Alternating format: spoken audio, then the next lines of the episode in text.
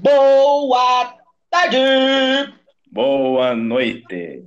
É, sim, sim, sim, estamos mais uma vez, começamos mais um maravilhoso, lindo, magnânimo podcast, dessa vez com mais um convidado, um convidado de peso ilustre, grande William Rezende. É um cara que, primeiramente, é carioca, então eu já me sinto em paz. Cara, o cara é representante simplesmente do, do site que salvou mais vidas. Hoje, como ele falou, ele falou, no, a, a gente estava falando em off aqui, ele não é o cara que fez tudo no site, teve gente antes dele, mas ele hoje é o representante do site, talvez, que mais salvou vidas de técnicos de informática como eu, desesperadas. Representante do Guia do Rádio, cara, hardware.com.br um cara que vai. Hoje a gente tem muita pergunta, tem muito a agradecer a ele. E daqui a pouco a gente começa o bate-papo, vamos deixar ele se apresentar aí. Mas primeiro, eu queria perguntar aí para vocês, como a gente sempre faz, como foi a semana de vocês, meus nobres amigos? Cara, a vida é uma caixinha de surpresa. Um dia a torre está funcionando, no outro dia ela não tá. Num dia tá tudo bem, no outro dia o PPPoE do cliente não para conectado. E assim a gente vai seguindo, vai seguindo, vai seguindo. É, é uma tristeza. Mas eu amo essa vida. É cada dia mais careca, mais careca, mais dor de cara, cabeça. Careca, você ama, careca. Vou, vou, vou fazer uma frase que meu pai falava. Já tô de saco cheio desse cabelo branco. Boa. Cara, e aqui, como sempre, a briga de cão e gato, né? O cara vai lá, tenta atacar por um lado, tô, tô bloqueia, ele vai outro lado, bloqueia, vem outro, bloqueia, aí é, é ransomware, é, é SSL strip, é tudo que você pode imaginar de ataque. Relaxa, é o Street Fighter da TI, né? É o Street Fighter da, da TI, cara. Mortal é. Kombat, Mortal Kombat o negócio. Mortal Kombat, caraca, ele... Ah, o meu, o meu aqui, o meu aqui foi naquela, naquela pegada de o trampo lá da empresa, dei umas estudadas em umas câmeras lá que a gente vai ter que fazer umas configurações. É, bastante cliente, tive troca de tela, de, note, de tela de notebook, de teclado, as formatações, uns SSDs, sempre eles aí acompanhando, mas também foi bem tranquilo. Graças a Deus, e vamos torcer para ser mais semanas como essa. Agora, William Rezende, cara, sinta-se à vontade. De novo, em nome do Talk Info aqui, cara, é um prazer te receber aqui, cara. Se apresente, diga quem é você e, cara, tá aberto aí a, a falar o que você quiser, cara. Manda aquela carteirada. Só primeira... Nada que isso. Só, primeiramente, obrigado pelo convite. É... Eu sou um cara que gosta muito de conversar, ainda mais sobre tecnologia, né? É interessante porque é a primeira vez que eu participo de um podcast, eu nunca Ainda sou meio iniciante nesse tipo de mídia, né? nunca participei de nenhum. E é interessante participar. E realmente o assunto é focado justamente na linha editorial que eu escrevo, né? Que é sobre tecnologia. E eu sou aí atualmente o editor lá do hardware.com.br, né? O antigo guia do hardware.net, né? Eu escrevo matérias lá sobre tecnologia e também gerencio lá o pessoal que escreve, sugerindo pautas, né? Dando para eles uma, uma ajuda aí para eles poderem exercer também essa função do jornalismo focado em tecnologia. Então, poxa, muito obrigado pelo convite. Vai ser legal trocar essa experiência, trocar essas ideias. Vamos lá, William. Começando, começando as perguntas aí. Da onde, da, da onde que você entrou claro. na, na, na, parte da tecnologia aí? Da onde que vem a tecnologia? Da onde, da onde nasceu a tecnologia? Então, assim, a, a, minha, a minha história com tecnologia, cara, ela surge de muitos anos atrás, né? desde quando eu ganhei meu primeiro computador. Para mim é uma é uma imagem bem nítida na minha mente quando eu ganhei o primeiro PC, porque eu, tinha, eu tive contato com o computador na escola, né? É, muitas pessoas tiveram também, né? Os, é, com aulas de informática, né? Mas quando eu tive o meu primeiro computador meu particular, que meio que eu entrei num portal, como se fosse na Matrix lá, né? Que as coisas mudaram para mim e eu fiquei imerso nisso, principalmente quando descobri a internet, época de teste de escada, né? Eu lembro que meu primeiro e-mail era do Clique 21, que era o provedor na época, né? Então, é, Clique 21, eu usei Bash, usei Pop, que tinha aquele, aquele fajuto acelerador Nossa, de conexão. É, e tu lembra, é isso, né? Um, um, marketing do caramba Bash. não acelerava nada, mas, né, eu utilizei isso.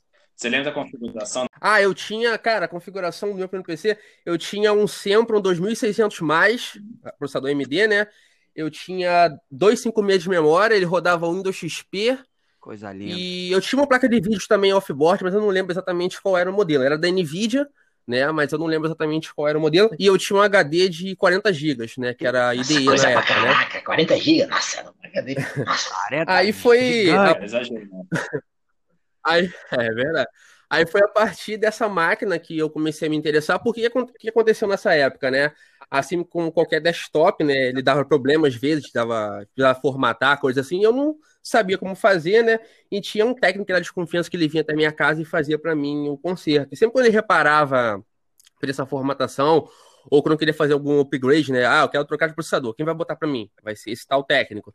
Formatava, me interessava essa parte de o interno da máquina, né? Como é que ele funcionava, como é que eu poderia fazer essa manutenção, tanto manutenção em termos de software quanto também de, de hardware, né?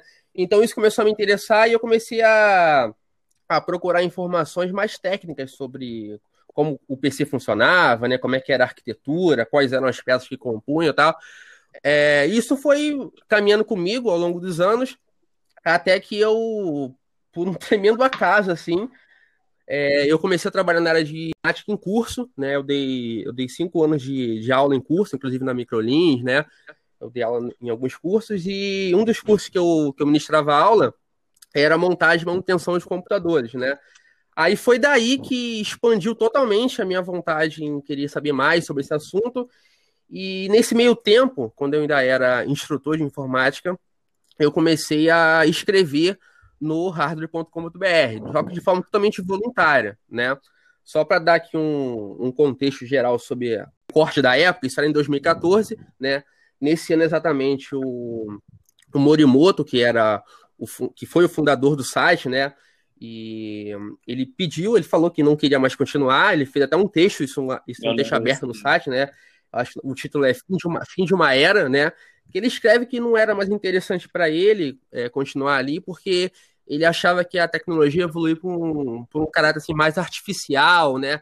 As pessoas não se interessavam mais para descobrir coisas muito técnicas, é, aquele domínio dos smartphones, dos tablets, né? De máquinas mais compactas. Então ele achava que as pessoas perderam interesse por artigos muito longos, por coisas realmente técnicas, de descobrir, né? Então ele meio que renunciou a isso, né? E saiu do site. E eu lembro exatamente quando eu li esse texto, para mim foi um choque grande, porque o Morimoto sempre foi um cara que me inspirou também, me ajudou muito, porque quando eu dava aula de informática, eu tinha que buscar esse conteúdo, eu tinha que é, ir atrás de mais informações. E os artigos eram os artigos que eu usava como base para poder montar as minhas aulas.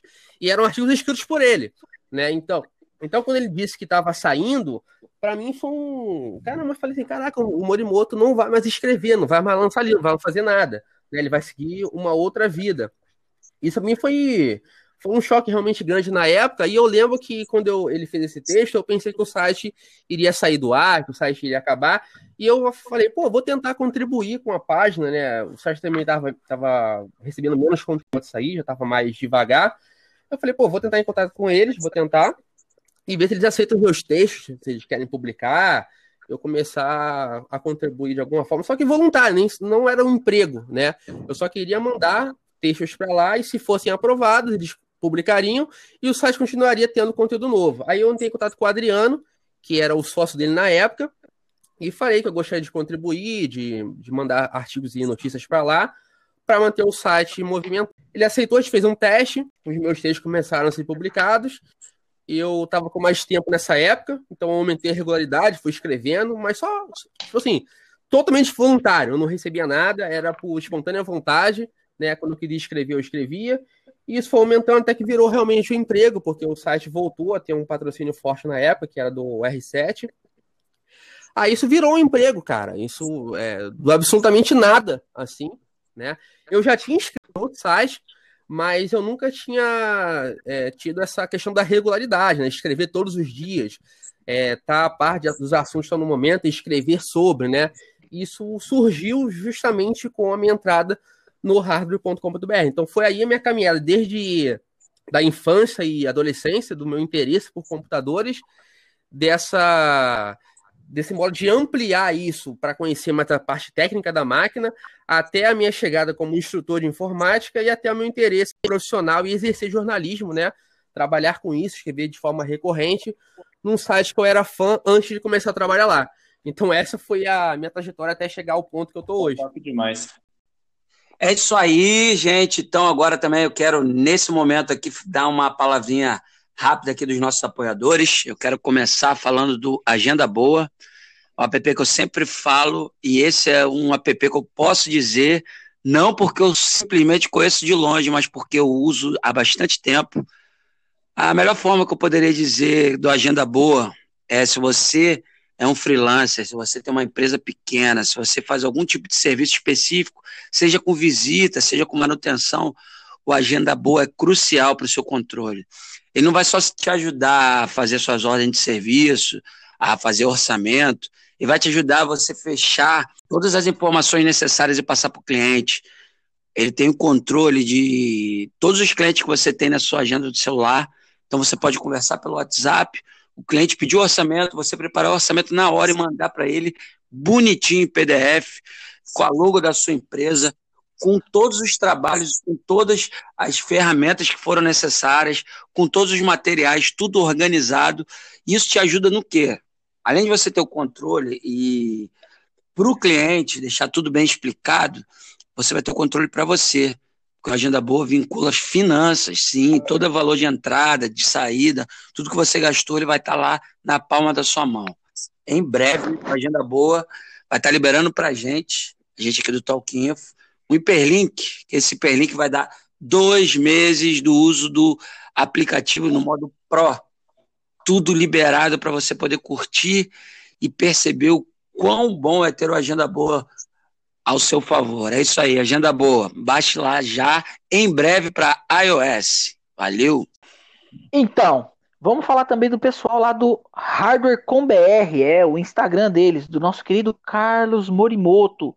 Sabe quanto tempo eles têm? Eles têm desde 1999. É, o Instagram não, a página hardware.com.br. Lá você encontra de tudo, cara. Notícias sobre hardware, tecnologia, games, mobile e ficha técnica de qualquer aparelho que tem por lá, cara. Eles têm um fórum também, cara, que fórum top, entendeu? Se você tá metido num problema no seu computador, cara, não vai atrás do Zé Vintão da esquina, não. Não vai postar em mídia social, rede social, os caras vão te sacanear. Vai lá no hardware.com.br, lá tem a área do fórum, lá tem moderadores que vão garantir que ninguém vai te passar para trás, cara.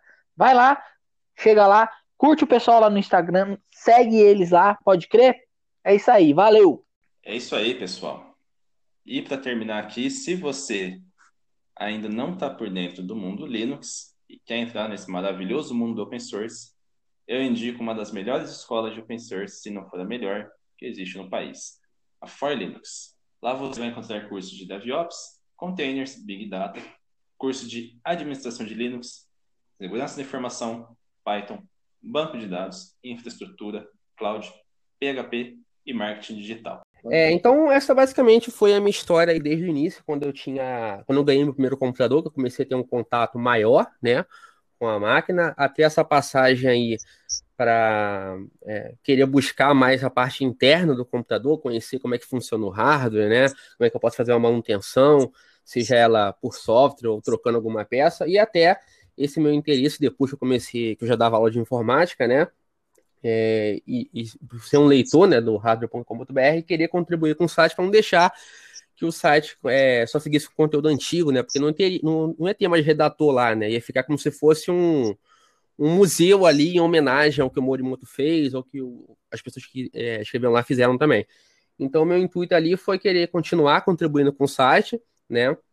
Só que, como eu falei, de uma maneira não remunerada no início, e isso virou um emprego, é, sendo uma coisa profissional, né? Tanto da minha parte como também deles, né? De, de tocar isso de forma muito mais é, rigorosa, tanto na, na minha questão de como eu vou escrever, né? De como vou abordar os assuntos e tal, porque escrever, cara, é interessante falar sobre isso, né? Porque eu exerço a função de um jornalista de tecnologia. Então, qualquer jornalista, qualquer editoria, seja economia, política, tecnologia, esporte, qualquer uma delas, é, você como escritor ou como produtor de conteúdo, a sua função primordial é passar aquilo ali da maneira mais fácil possível para quem está te ouvindo, lendo, né? Então, se você fala na mensagem, fala como você vai comunicar as suas ideias, você, quem fracassou foi você, né? Não foi o leitor que não entendeu. Então, esse é um, esse é um erro do jornalista. Agora, claro que tem aqueles caras, né? Que o cara ele é um hater seu e o cara vai criticar o que você escreveu, o que você disse, porque ele quer deturpar o que foi colocado ali. Mas quando você recebe uma crítica que a pessoa meio que, ah, mas você quis dizer isso, então você não ficou bem compreendido. Então, o meu trabalho principal, pelo que eu vejo assim, é, além de, claro, caçar os assuntos, ver o que, que, é realmente interessante, né? Ver o que pode gerar repercussão, porque a gente vive disso, vive de view, vive de clique, né? Somos um site, então é, qualquer mídia é assim, depende de uma audiência. É, felizmente nós temos uma audiência consolidada durante todos esses anos que o site está no ar, né? É, mas a gente está sempre em busca de melhorar, dar esses saltos a mais em termos de audiência. Então, claro que isso é muito importante, mas eu vejo que a minha função assim é, básica é, é, ser bem entendido, né? Eu gosto muito de fazer artigos opinativos, né? Artigos que eu dou uma opinião pessoal sobre algum assunto. Então, nesses artigos, principalmente, eu tento expressar a minha opinião de forma mais clara possível, né? A pessoa pode discordar do que eu falei, mas eu vou ser bem claro e bem direto no que eu quero chegar, no ponto que eu quero destrinchar do assunto. Então, acho que qualquer jornalista, a base de qualquer jornalista aí, de qualquer editoria, é você ser bem compreendido e ter argumentos que, que solidifiquem o que você quer passar. Legal. Caramba. Não, com certeza. É, eu acho, eu acho que essa, essa parte do jornalista, principalmente de tecnologia, ela deve ser uma, uma, uma parte bem cansativa porque, sei lá, quantos artigos você, você estuda aí para você conseguir eh, criar uma matéria então, bacana, Por exemplo, eu vou, dar, eu vou, dar, um exemplo prático aqui, né? Eu criei uma nova série lá para o site chamada Hashtag Nostalgia. Em cada artigo eu vou abordar algum tema interessante que eu acho. Que acontece, cara? Eu tenho uma particularidade minha que eu sou muito fã da fase anos 80 da computação. Eu não peguei isso, né? Eu não mexi no, no IBM PC, eu não mexi no Apple II, eu não mexi no Apple Lisa, eu não mexi nada disso, mas eu tenho um interesse pela a história daquela época. Eu acho a década de 80, na computação, na computação pessoal, nossa, tem histórias interessantíssimas, né? Você pega ali os primórdios da Apple, né, no, no fim dos anos 70, você, paga, você pega ali a rivalidade entre Apple e IBM nos anos 80, e eu já li muito sobre isso, li livros, vi documentários, então é, é uma história que me interessa muito.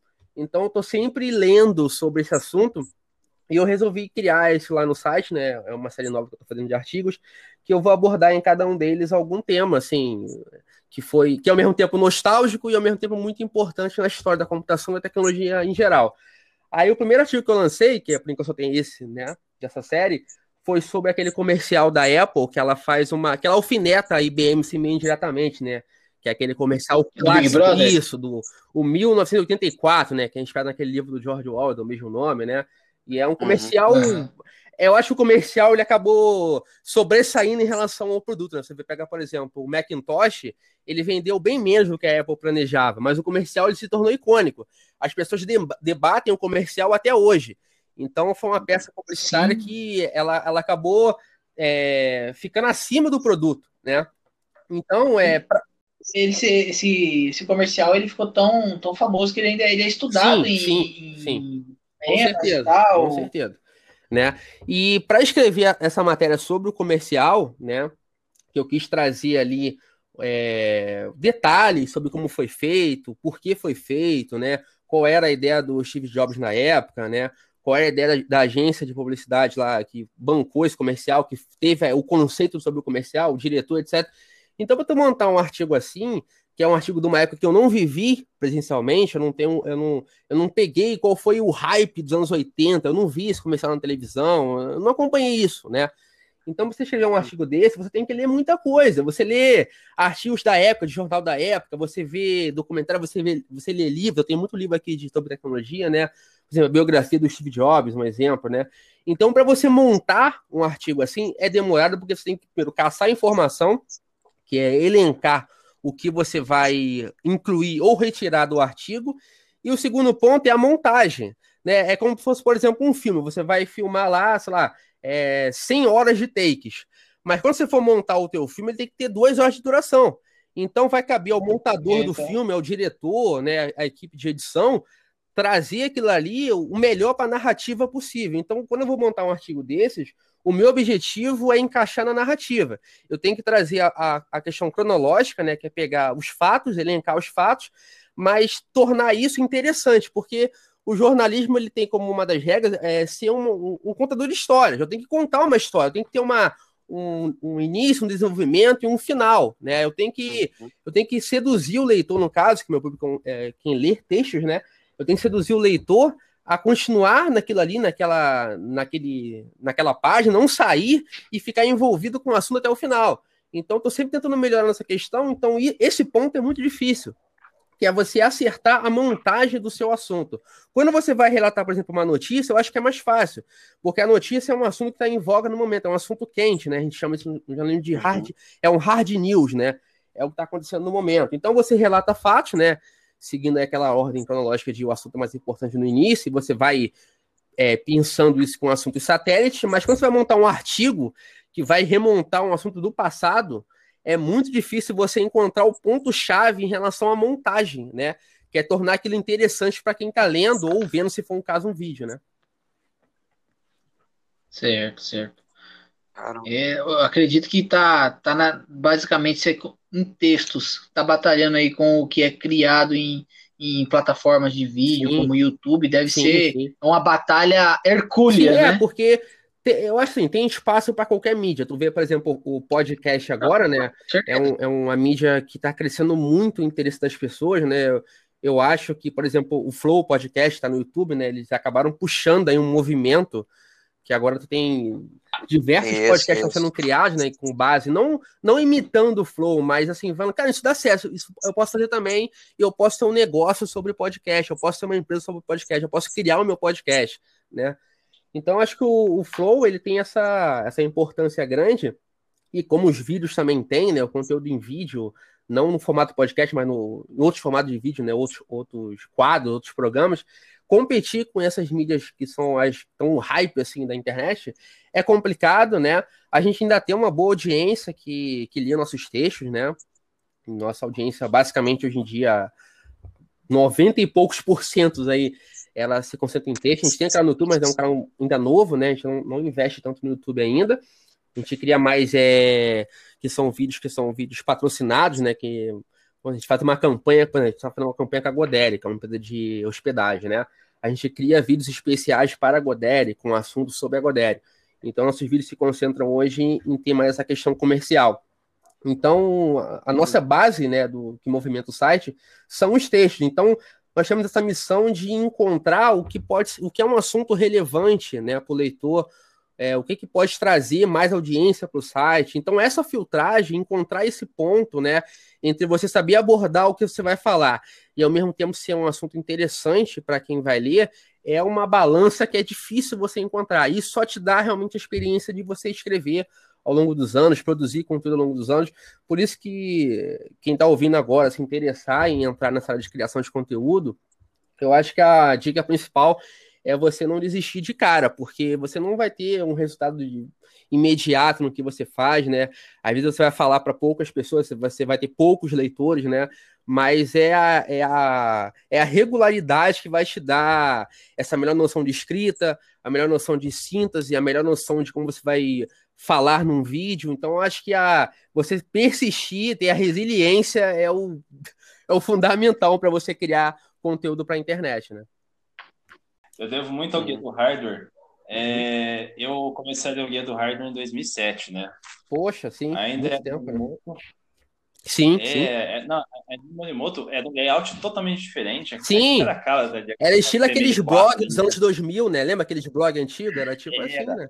Sim. Parecia pequenininho no meio da tela do sim, PC, sim, né? Sim, sim, sim. Cara, e eu, eu entrei no fórum, mas eu nunca mexi. E alguns anos depois eu comecei a entrar nesse fórum de novo, quando fui fazer o técnico. Uhum. E, cara, quem me deu o nome de CR foi o fórum. Eu uhum. fiz muitos amigos. Eu, eu, posso citar vários nomes do fórum aqui, cara, que eu não esqueço nunca. Rômulo, PH, uhum. é, Edu Tango, uhum. o. Ai, caramba, me chamava. Acho que era o, o Brain Game, alguma coisa assim. Cara, vários caras, o, o doutor computador, caras assim que você olhava lá, os caras têm tipo 25, 30 mil mensagens. Fala, sim, sim, sim. E, e, o fórum sempre deu pra gente um, um status, né? Tipo, fala, ó, você é nível tal. Eu hoje é, eu sou é. general de pijama. É, o, o, fórum realmente ele é muito legal e, e, ele sempre foi e ainda é né, uma parte muito importante da nossa audiência, da nossa relevância, da nossa credibilidade, porque o fórum, cara, é interessante porque o fórum ele tem uma relação até muito particular.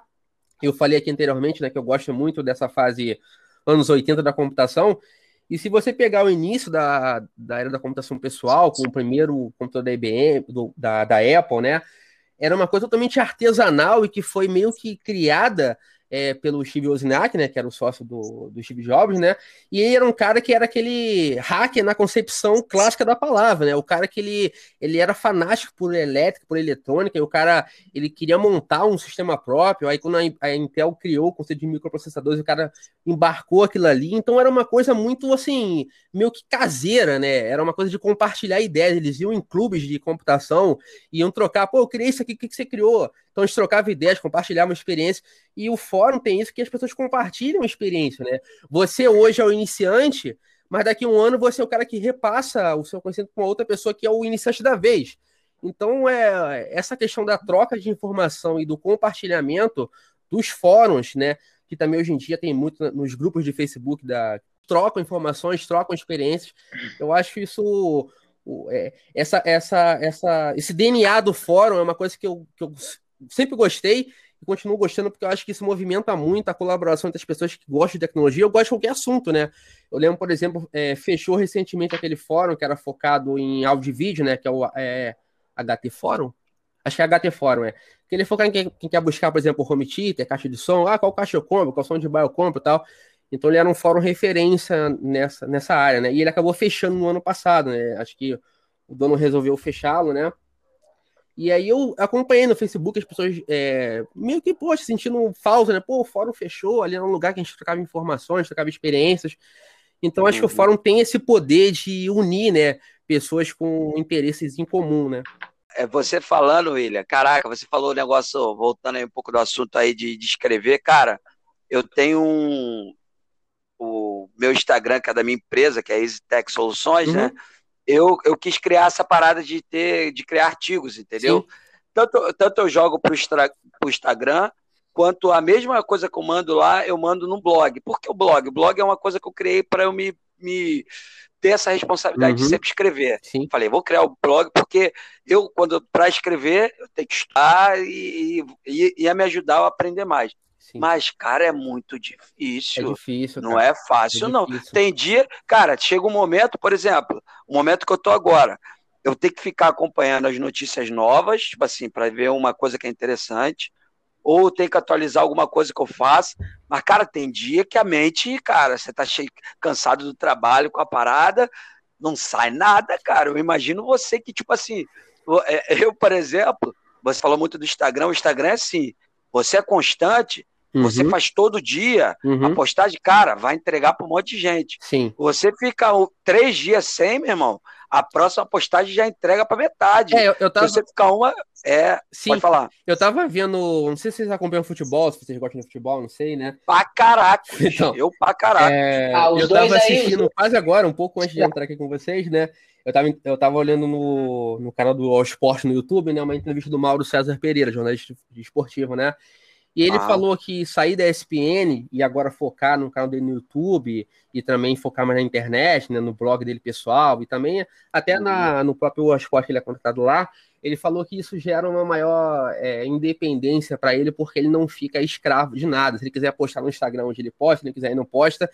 E eu discordo frontalmente disso porque você não trabalha realmente com o Instagram, você não trabalha com o Facebook, você trabalha com o algoritmo né? Exatamente. Se você, é, se você não mantém uma regularidade de postagens, o seu alcance cai. E quando o seu alcance Exato. cai, você tem uma entrega menor. E a entrega menor representa que você vai ter menos pessoas vendo o que você está escrevendo ou postando. Então, é, isso de que ah, eu tenho uma independência por trabalhar em perfil de rede social. Por exemplo, eu sou um blogueiro profissional, né?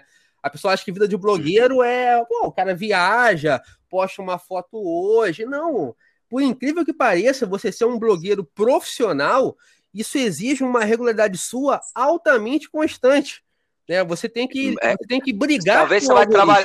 É, isso, você vai viver a sua vida, você não tem essa de tipo assim, ah, não. vou ficar uma semana. Não. Uma semana você postar, um monte de gente que não vai te seguir, é, é a marca que vai estar tá falando, é, cadê a postagem Sim, que a gente tinha combinado essa semana?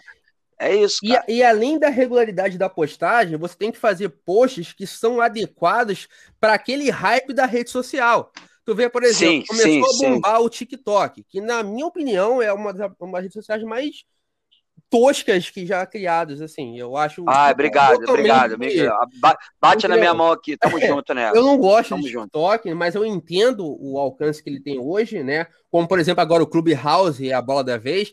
Então, quando você depende da rede social, você depende de propagar o que você está fazendo, que é baseado na internet, você tem que se adequar ao que é moda no momento. Então, tu, o que você mais vê agora são perfis no Instagram que fazem aqueles vídeos curtinhos, estilo TikTok, para postar no perfil. Isso, não, isso talvez, eu vou, dizer, vou até cravar que isso seja não uma vontade de quem está criando aquilo ali, mas uma imposição do algoritmo. Né? O algoritmo é, é isso te, que eu quero. O algoritmo é isso que eu quero. A criar aquele aí. formato. O algoritmo te impõe a criar aquele formato. Não, qual o formato que propaga hoje as minhas postagens? Ah, é o formato estilo TikTok. Então eu vou ter que criar o TikTok querendo ou não querendo. Se, claro, se você quiser que a sua página ganhe uma repercussão, uma visibilidade maior.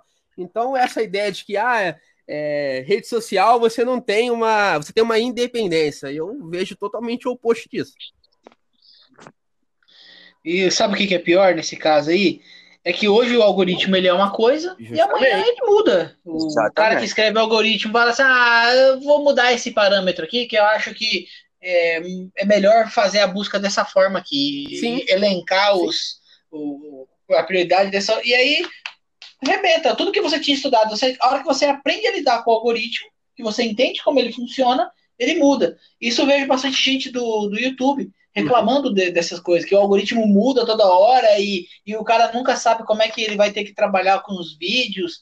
E uma hora vídeo grande, outra hora vídeo pequeno, e, e, e é aquela é a loucura, batalha. A, o, Mas você tava falando. cortar aí, o, é... o, o, Índio. É a batalha de tipo assim. O, o, a, você falou a questão do algoritmo, o cara vai sempre mudando alguma coisa, buscando mais gente, mais adequação, Sim. empurrando para mais pessoas. Sim. E vão adaptando. Ó, fez essa parada, TikTok bombou, o Instagram meteu rios. Sim. Quem mandava vídeo no Rios, Isso ele aí. empurrava para mais gente. Justamente. Então não tem que querer. Você, se você vive disso, você não pode não fazer, se é o seu trabalho. Você tem que fazer vídeo no Rios, porque ele vai. Se você se ele empurrava para 7 mil pessoas, você fizer a mesma coisa que você fazia no Stories, se fizer no Rios, ele vai empurrar para 15 mil. Então não tem que querer. É o que você falou. Essa busca aí é aquela loucura, tipo assim, você vê, por exemplo, assim, não, não existe um cara que ele é um Instagrammer famoso e ele também é um YouTuber famoso, entendeu? Ele, ele, tem, ele tem a mídia social que uhum. é a, uhum. a, gancho dele, entendeu? Ele, esse cara, ele, ele, ele ataca bem no, no, no YouTube, esse cara ataca bem no, no, Instagram, esse cara ataca bem lá no Face, esse cara aqui ataca bem lá na, na no, no, TikTok. Você não, sempre fica uma melhor do que as outras e as outras ficam em segundo plano. Mas que nem você estava falando da, do, do, fórum, cara, eu me lembro muito, velho. Toda vez que eu tinha um, um pipinão, que eu trabalhei uhum. muito com, com suporte no começo da minha carreira, hoje não mais, que agora eu trabalho com, com provedor, eu fico na parte ali de, de administração do, da, das torres, do, de, de, comunicação, né? E, cara, que, como me ajudou o fórum, cara. Como fórum me ajudou na né? época, cara. Eu nunca fui. Eu nunca fui de, de, de, postar muita coisa. Só que muitas vezes a busca que eu estava fazendo, o problema que eu estava procurando, sim, alguém já sim. tinha passado e estava lá, cara. E, e, nossa, é, era uma loucura. E aí você falou das páginas de, de, de Facebook, eu até dei uma risada, uhum. eu não consegui segurar.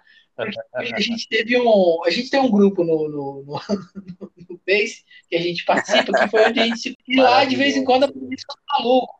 Aparecem uns malucão que eles são contra o compartilhamento de conhecimento e aí, de vez em quando, aparecem uns outros malucos que são. Eles querem quer que a gente ensine tudo, que a gente pegue os caras no colo e sai carregando, entendeu? E aí fica um chorando de cá, o outro chorando de lá, eu e os meninos só no meio jogando meme. É, é, esse, esse é o segundo ponto, esse é o segundo ponto eu vejo muito no fórum, que é essa meio que imposição de que alguém que pergunta quer uma resposta.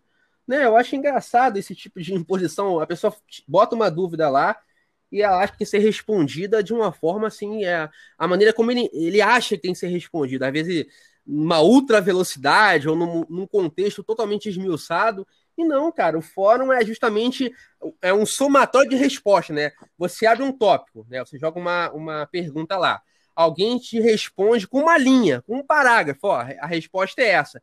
Aí vai vir um outro usuário que vai, vai fazer como se fosse um mini artigo naquele, naquele tópico ali. Então você vai começar a somar né, respostas que vão melhorar ainda mais o contexto da pergunta. Agora você querer impor que alguém responda como você está pensando, na velocidade que você quer, isso não, não combina com, a, com o fórum, que é essa troca livre da informação que acontece quando quem responde, quem responde quer fazer. Né? Não tem essa imposição. Aqui não é emprego de ninguém. Aquilo ali é, é um, é um compartilhamento que a pessoa faz de forma facultativa. Ela quer escrever agora, escreve, não quer escrever, não escreve. Quer responder, responde, não quer responder, não responde. Exato. Então, essa imposição que eu vejo em muitos fóruns, né? Eu acho muito engraçado e meio bizarro isso também, né? Né? Eu, eu, eu tô me referindo à questão também do, do, do, das páginas do Facebook, porque quando você cai num fórum, entendeu? Geralmente o cara ele já é mais Sim, estudado. Exato, exato. Eu ia falar isso agora. É, mas, mas isso aí, mas isso aí, ó, isso aí vem, vem de, um, de, de uma série de problemas. Esse problema com temperatura eu até às vezes entendo, entendeu? Um pouco. A molecada ficar meio desesperada. Isso vem da época dos HP DV, uhum. DV Pavilion.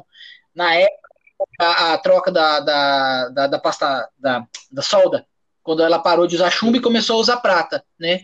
Teve uma série de DV, acho que foi a DV 6000, que saiu com a solda muito porca e o sistema aquecia demais e dava trinca, dava problema de BGA. Foi uma série horrível, horrível, horrível. E eu acho que isso aí ficou meio incrustado na população, sei lá, o pessoal acha que Sim. tudo ainda é como antigamente. Um produto que é fabricado lá nos Estados Unidos, eles não pensam que esse produto vai vir rodar no Brasil. Mano, é claro que eles pensam que esse produto vai vir rodar no Brasil. Então eles fazem esses, esses cálculos, o cara pega o computador, eles botam dentro de uma câmera de calor lá, um videogame para rodar, para ver o estresse máximo. Tem, todo equipamento tem temperatura mínima e temperatura máxima. Não, até porque de, o equipamento, Sim, um processador, por exemplo, tem sensores de temperatura. Se você fizer um overclock daí que você vai queimar o processador, ele vai reiniciar ou desligar a tua máquina antes disso acontecer. Tem sensor, tem, tem sistema. Isso não é feito de qualquer maneira para queimar o seu equipamento. Entendeu? Então você fica com um, um desespero assim, Exato. assim muito exacerbado com certos assuntos, e a temperatura é o que eu vejo mais assim, que é meio desmedido. Aí às vezes o cara faz até soluções que acabam até atrapalhando do que melhorando, né? Eu vi recentemente uma postagem de um, de um rapaz no grupo de Facebook, ele pegou aquele receiver de som, né, de, de aparelho de home theater, né, e ele colocou aquelas bases de notebook com cooler ah. em cima do receiver. Tipo, cara, meu receiver tá esquentando muito, acho que vai queimar. Então, qual foi a solução dele? Colocar aquela base do notebook em cima do receiver para, teoricamente, né, ele pegar o ar quente e expulsar o ar. Sendo que vai acontecer é que ele vai gerar poeira para dentro do receiver. Isso é pior a longo prazo, ele vai ter que fazer uma manutenção naquilo ali. Essas são soluções ah, é. que só atrapalham, não ajudam em nada. Isso, é esse desespero. Solução mal pensada, ali, né? o receiver de apoio do som, ele é feito realmente para trabalhar numa temperatura que você, se você botar a mão e falar, cara, isso aqui tá quente pra caramba, mas tá dentro da normalidade de temperatura de trabalho do equipamento. Isso faz parte. É assim mesmo. Não, e outra, você acha que o negócio está esquentando? Sim. Leva numa eletrônica, leva num técnico especializado, que daí ele vai abrir, vai checar Sim. resistor, vai checar trafo, vai verificar tudinho se o aparelho tá legal. Não é sair tentando meter solução exemplo, tirada, tá, sabe lá de Deus da onde. Taquete bota tem, cooler. No computador tem muito. Cooler, é. Taquete bota cooler. Vai, vai. Ô, cara, eu, eu, eu sou desses, cara, mas pelo menos eu abro de vez em quando para fazer a manutenção, né? Você um jogo no seu PC lá, você tem uma placa de vídeo offboard, seja da NVIDIA, AMD, o que seja, tu tá rodando um jogo e vamos supor que a placa tá batendo na casa de 70 e poucos graus aí, né, de temperatura. Se você tiver o seu computador aberto, né, o seu desktop aberto, você colocar a mão na placa, você vai ter uma percepção é assim, absurda temperatura. Falar, cara, isso aqui tá muito quente, isso aqui vai queimar. Mas se você sabe, se você puxar sobre o assunto, que 70 e poucos graus, tá numa temperatura de trabalho totalmente ok, totalmente na média. A tua placa não vai queimar. Mas se você colocar a mão em cima da placa, fala, é, cara, isso aqui, tá, isso aqui tá torrando, vai queimar uhum. a qualquer segundo. Mas não. ela está trabalhando a temperatura totalmente correta de trabalho para a placa. Então, a tua percepção de temperatura colocando a mão sobre o componente e verificando qual a temperatura de trabalho, ela te gera conclusões totalmente desbalanceadas. Com certeza. A, a, sensação, a sensação térmica humana, se eu não me engano, acho que acima de, acima de 50 graus você já Com tem certeza. aquele intuito de tirar, porque Isso começa a queimar. vai queimar o seu componente eletrônico, né? Exatamente. Sim. Cara, é, mudando um pouquinho de pato pra ganso aqui. Uhum. Não, eu tenho a mesma opinião, cara. O pessoal faz um puta wave isso aí. Os caras lutam por causa de um. Sim, é. Os caras jogar tem que ser 144 FPS gravado. É. Né? Enfim. Cara, é, eu tô com o material aberto aqui, eu acredito que você conhece esse material. Eu vou falar o nome dele você me fala qual que é a sua sensação, né, depois de anos no Guia do Hardware. Eu, por exemplo, cara, eu olho pro Guia do Hardware, eu vejo todo o meu histórico ali, né, é, de moleque, o que faz parte da minha vida, porque quem me apresentou foi o meu tio, uhum. né, meu tio é técnico dos anos, dos anos 80, e é, Hardware Manual Completo, terceira edição. Eu sabia que você ia falar sobre alguma das edições, não sabia que era a terceira. Eu sabia que você ia citá-lo, né? É, esse livro também tem uma relação muito particular minha, né? Porque essa foi basicamente o livro que eu utilizei para começar a ter uma bagagem maior para começar a dar aula de montagem e manutenção. Então, por exemplo, eu li a edição 2 umas 10 vezes. Eu li muito é, esse livro, né? O 3 eu já li, acho que li só metade, não li, acho que nem completo. Mas eu lembro que o 2 eu li assim muitas vezes. Eu sempre consultava, reconsultava, lia tal. É, eu acho que o, esse livro especificamente foi o ponto alto, assim, máximo da carreira do, do Morimoto. Chinecaro fala que ele fez aquela versão, aquela distro baseada do Linux, né, o Kurumin, que foi uma, uma criação dele, né? Ele criou a distro mais famosa do Linux na história, que foi o Kurumin. Né? Caraca! Foi a criação dele, a criação do, da equipe do Morimoto, né? E da equipe dele também lá, é, dele, né? Então ele criou essa distro, que foi a distro mais famosa do Linux no Brasil. Acho que isso foi o que deu mais repercussão pro nome dele, para a carreira dele. Mas, para mim, o, o, conteúdo definitivo que ele fez foi essa série de livros, porque, poxa, me ajudou muito, cara. Me ajudou muito isso na época, é um material fantástico, assim, fantástico. Eu tinha os servidores Linux. É, ele escreveu também, é. é.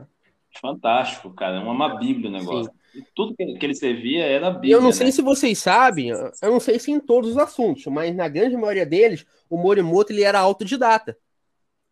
Ele não tinha formação, é, vamos dizer assim, acadêmica de tudo. Muita coisa dele era autodidata. Então esse cara ele é totalmente diferenciado. Ele é um cara fora da curva, realmente. Ele escreveu muitos isso. materiais sensacionais, assim, muita coisa, muita coisa. Isso, isso, que eu ia falar, ele é fora da curva. Sim, cara. demais, demais, demais, demais.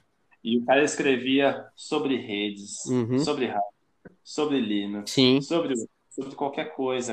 Inclusive, um, um, amigo meu, ele trabalha com o irmão dele, né? Hum. E parece que ele faz consultoria ainda, ele atua. Só que ele tá fora da mídia, né, cara? Pô, eu é, acho que não, cara. Porque o que acontece? Assim, quando ele saiu, ele foi seguir a religião dele, que ele é Hare Krishna, né? E um dos fundamentos do Hare Krishna é que você, é, você abdica né, dos seus bens materiais. Eu acho que é isso. Eu não entendo muito, né? Mas eu acho que é isso. Você tem que abdicar de bens materiais para seguir né, a filosofia da religião. Então, quando ele saiu do, do hardware.br, ele foi seguir a religião dele. Então, uma das coisas que ele fez foi abdicar de tudo que ele fazia, de escrever, de publicar, né? De tudo essa parte, e foi seguir para poder propagar as ideias da religião dele. Então, eu acho que até hoje ele está totalmente afastado da tecnologia, de tudo. Assim, ele, ele mudou, é, ele deu uma volta completa na vida dele para seguir é, um outro caminho.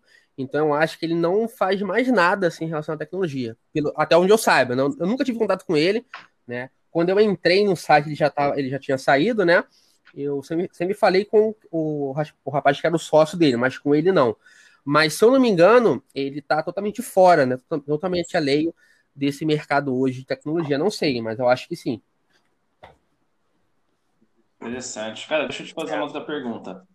É, no, no começo você falou, eu lembro quando o site foi para o R7, né? Sim. Eu lembro que ficou muito tempo, muito tempo parado com as mesmas, tipo, postagem de 2011, tu tava Sim. em 2012, acho Sim. umas coisas ali. Uhum. Cara, como é que foi o movimento do site essa época? Chegou assim num ponto de vocês pensarem, o pessoal pensar, não, vamos fechar, porque eu lembro que essa época aí, cara, o Adrenaline Fórum, cara, nossa, tava estourando, que era a época sim, que o hardware tava mais barato. Sim, Sim. Todo mundo atrás de 550 Ti, 580, sim, sim. época. Então, é, o que, que, o que, que aconteceu? É, quando entrou o R7, o site começou a ter novamente um bom caixa para poder a gente pagar pelo menos uma pessoa para escrever lá, que no caso acabou sendo eu que fiquei como um escritor fixo lá. Então, quando o R7 entrou, é, a, a, ideia inicial era que a gente começasse a ter novos conteúdos, até porque o que a gente publicava, ele era replicado no site do R7, numa área que tinha lá de ciência e tecnologia. Então, por exemplo, publicava uma notícia nova. Essa notícia ela ia parar lá no feed do site no, do R7. Então, um dos sistemas da parceria era esse, era continuar tendo conteúdo novo para poder também ser replicado lá para o R7. Mas eu lembro que assim, quando o Morimoto é, publicou o, o texto de despedida, falou que não ia mais publicar nada, é, eu me recordo que o Adriano, que era o sócio dele na época, ele falou que o site ele, ele continuaria ativo por tempo indeterminado em, em relação a estar no ar, né, não ia sair do ar, até como uma base de consulta para quem quisesse ler os artigos antigos, mas que não teria inicialmente conteúdo novo.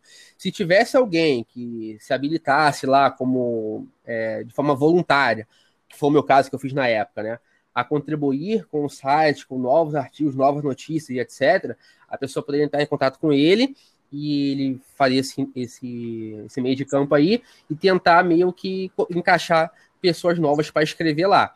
Então, é, o site, pelo que eu sei, nunca passou essa perspectiva de sair do ar, mas não tinha mais esse norte em relação à criação de novos conteúdos, entendeu?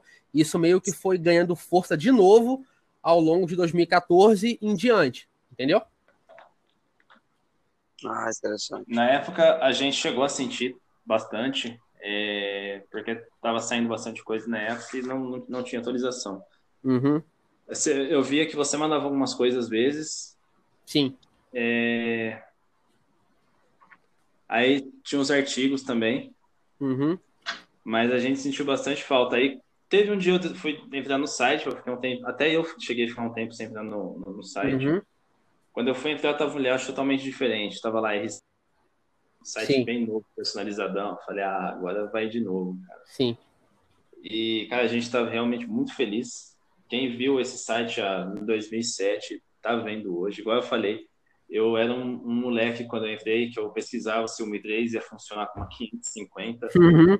E, cara, hoje, graças a Deus, eu sou analista de segurança. Então, eu posso chegar no fórum aqui e qual, qualquer dúvida não, mas muitas das dúvidas sim, sim. consigo responder. E isso aqui me formou demais.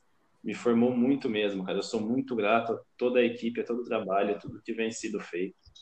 É, tu, tu pega, por exemplo, se você pegar aí o Clube do Hardware, o hardware.com.br, o Fórum PCs, antigo Fórum PCs, são sites, Leva não, também. são sites que contribuíram assim diretamente na formação de muita gente, seja pelo conteúdo produzido pela equipe desses sites ou seja pelo conteúdo postado por pessoas que eram também anônimas no, no fórum. Então, uhum. esse, esses sites eles foram fundamentais assim, para a formação de muita gente. Não só na questão da, da, de transferir o conhecimento, mas na questão de, de criar na pessoa essa vontade de querer estar na área né, de querer também ser alguém do campo de tecnologia, né, de querer abordar monta montagem de manutenção, segurança de rede, estrutura, etc. Então, acho que esses sites eles são pilares na internet brasileira, até porque são sites antigos, né? Tu vê, por exemplo, se eu não me engano, o Clube do Hardware de 96, o Hardware.com.br de 99, o Fórum PC não lembro, mas também é década de 90. São tudo sites antigos, né? O Fórum PC acabou fechando, infelizmente, fechou tem alguns anos já, né? Mas são sites assim fundamentais na, na formação de muita gente, muita. Na minha, principalmente na de vocês também, de muitas pessoas. Né? E isso é muito legal, isso é muito legal, porque até hoje é, os sites estão no ar, né? Tirando o fórum P6, é, conteúdos são feitos, continuam sendo feitos, claro, com uma abordagem diferente, né? A internet mudou muito, as coisas mudaram, as pessoas mudaram, os interesses mudaram, né? Muita coisa mudou. Mas a essência de transferir conhecimento, de querer é, explicar né, conceitos novos, isso aí se mantém e acho isso muito bom, muito interessante. Era, era, um, era um tempo, era um tempo muito diferente, porque hoje eu acho que a galera que está vendo, você tem uma dúvida, cara, você vai botar no YouTube e vai aparecer um milhão. Sim. Ah, um monte. Sim. Antigamente, eu lembro, nossa, como eu lembro disso, o Gui falou agora, veio nostalgia forte. Tu ia no fórum, tinha um problema, Tu botava no fórum lá e tu tinha que esperar alguém, alguém é. um momento específico é que ia botar. Aí você ia lá, atualizava, olhava, putz, não responderam ainda. Fazia seus trampos, ia lá, não, aí, aí putz, apareceu, alguém respondeu, tu olhava, fulano falou, cara, nunca peguei isso não. Tu, putz, grela, caracos, vamos lá, vamos esperar mais. Aí via aparecer alguém, ó, cara, eu, eu fiz isso, isso e isso. E é muito interessante que foi o que você, você disse da dúvida que você estava tendo, o índio acho que comentou isso também, outra pessoa tinha uma parada parecida, Sim. de repente, depois de passar, sei lá, 20 mensagens, um cara fazia um review geral. Sim. Ah, cara, esse problema vem da memória, que não sei o que, não sei o que. Pronto, é, é o conhecimento que eu tive. É, é, é daqui a duas, duas, duas, semanas um outro cliente vai ter a parada igual, eu vou certinho lá, pum. Resolvi, ó, isso é memória, isso é sujeira, isso é a fonte, cara, é demais, cara é gratidão demais, brother. Não, e o fórum também tem aquela questão, porque você está falando com outros usuários, né? Porque tem, tem é, acontece essa resistência, né, com a pessoa que é jornalista, porque todo mundo acha que todo mundo é vendido, né? Ah, não. Esse cara aqui é vendido. Ele fez um texto falando sobre a NVIDIA falando bem, ele é vendido. Ele fez um texto falando sobre a AMD bem, ele é vendido. Então, assim, tudo é vendido. Quando você elogia, quando você elogia o lado que a, aquele crítico não é o lado que ele apoia, você é o vendido, você, entendeu? Você não vale nada, você, a sua opinião não vale. Agora, quando você elogia o lado que ele considera como certo, aí você, você é foda, você é o Deus, entendeu? Então, no fórum, legal é que as pessoas também têm essa, essa, esse outro ponto de vista, porque ali você vê opiniões sobre consumidores também, igual a você. Né? Você não acaba tendo só a opinião do jornalista, né? Vamos supor, ah, esse celular aqui é bom ou não? Eu posso ver tanto a análise de um jornalista que testou o aparelho, como eu também posso ir no fórum e tentar buscar uma opinião de quem comprou aquele aparelho e é um consumidor igual a mim. Então eu posso ter essa dualidade em relação às respostas. Eu posso buscar o conteúdo que foi um, um, conteúdo pensado como um assunto jornalístico e eu posso pensar e eu posso pensar e pegar também aquele conteúdo que foi feito por quem também comprou o aparelho e vai dar um feedback sobre aquilo ali. Então acho que o fórum é, é interessante por isso. Você tem também ali a opinião de quem é um consumidor igual a você. Rapaz, eu tomei uma vez um carcão no fórum. os caras ficaram bravos com, os caras cara ficaram bravos comigo. Uhum. Porque assim, eu trabalhava como técnico, né? Trabalhava como técnico. E um dia eu peguei uma máquina. E aí essa máquina tava com. Sim. Eu não tava conseguindo desinstalar o, o, AVG da máquina. Ela tava com o AVG. Só que ele tava tipo meio fantasma lá dentro. Ele não tinha o desinstalador, ele não tinha nada. Só que Sim. a hora que, ia, que eu ia tentar passar o Combo Fix, na época, ele acusava que o ABG estava rodando e tal, e não deixava passar nada. Uhum. E eu peguei, fui lá e joguei no, no, fórum. Eu não lembro qual fórum foi. Joguei lá. Eu acho que foi no, no, Guia, cara. Aí eu joguei lá no fórum, aí os caras falaram assim, ó, você, ninguém aqui vai te ajudar, não, porque aqui só ajuda o usuário, não sei o que lá. Você tá querendo ganhar dinheiro nas costas dos outros? Eu falei, não, gente, pelo amor de Deus. Ajuda o tio aí, pô. Não, não é isso. tem de tudo aqui, eu só quero uma luz, não, eu não quero que vocês respondam o problema. Ó, aí eu fiz um post, aí a outro post, tipo assim, uhum. eu já tinha colocado mais ou menos o que eu tinha testado, né? E aí na outra eu coloquei mais, mais agradado. Falei, ó, eu fiz isso aqui, me dá uma luz, pelo amor de Deus, o que, que uhum. eu posso fazer? Aí um cara lá deu umas dicas lá e o outro deu a outra dica. Aí na dica do segundo funcionou. Reiniciei o computador em modo de segurança, rodei um removedor que, que tinha lá do, do, do, do antivírus lá, uhum. ele saiu fora e, e aí eu consegui resolver o problema. Mas é, e um fora essas discussões que às vezes ficam mais ríspidas, assim, né? Tem umas respostas meio atravessadas, assim, geram umas discussões. Isso às vezes eu vejo nos fora acontecendo até hoje. Isso acontece muito ainda, né? É, normal. normal. Isso é normal, cara, isso é normal. Isso aí não é. É que nem eu falei, no, no que acontece, isso acontece muito lá no grupo do, do, do, do do suporte lá da, da, do Facebook. Só que, tipo assim, é uhum. aquele negócio, cara. Você tá na internet, a pessoa tem que estar sim. preparada pro cara que vai vir conversar com ele de forma sim, cordial, sim, o cara que vai pegar e vai mandar ele lá pra casa daquele lugar mesmo e. O cara tem que estar preparado. É um ambiente senão ele que, infelizmente, tem essa, essa parte aí que os caras pegam realmente pesado, né? Às vezes erram a mão totalmente aí como responde é uma das características básicas da internet, né? Eu, eu, eu tenho para mim, cara, eu tenho para mim assim que o cara comprar um computador, ele tinha que ter habilitação. Ele tinha que chegar e falar, eu tenho habilitação, eu posso comprar um computador. ele ia mostrar que ele sabe o básico ali. E para ele contratar um serviço de internet, ele ia ter que ter outra habilitação, entendeu? Eu sempre falo isso pro pessoal, todo mundo acha engraçado, mas eu tenho para mim que deveria ser algo do tipo, porque a internet, ela tá aí para todo mundo, mas de verdade, ela não é para todo mundo. Não é de uma forma, tipo assim, não é todo mundo é, que aguenta ela a internet. Ela é para todo mundo internet, ser democrática, né, qualquer um pode acessar, mas não é para todo mundo em relação que nem todos aceitam. Isso, isso, isso. Como é o rito da internet, né? muitos comportamentos estranhos, né? Muitas coisas realmente contestáveis e tal. Exato, exato, porque na, na internet você, tipo, você não tem aquela. Quando você tá conversando frente a frente com o cara, se, se eu falar alguma coisa pro cara, o cara me dá uma pedrada, o cara me dá um soco. Agora na internet, não, na internet o cara solta tudo que o cara tem. O cara pega, fala mesmo e. Oh, o cara não tá aqui, ele vai fazer o quê? Vai, é, tem uma vai me mandar um e-mail? É, clássica de um, reclamando? Um autor, né, já, até, já até faleceu, que é o Humberto Eco, que ele é conhecido por escrever aquele livro da, é, dos tempos líquidos, né? Que tudo é transitório demais, assim, como era no passado. Ele, uma vez, ele falou que as redes sociais, a internet, ela dá voz a uma legião de imbecis, né?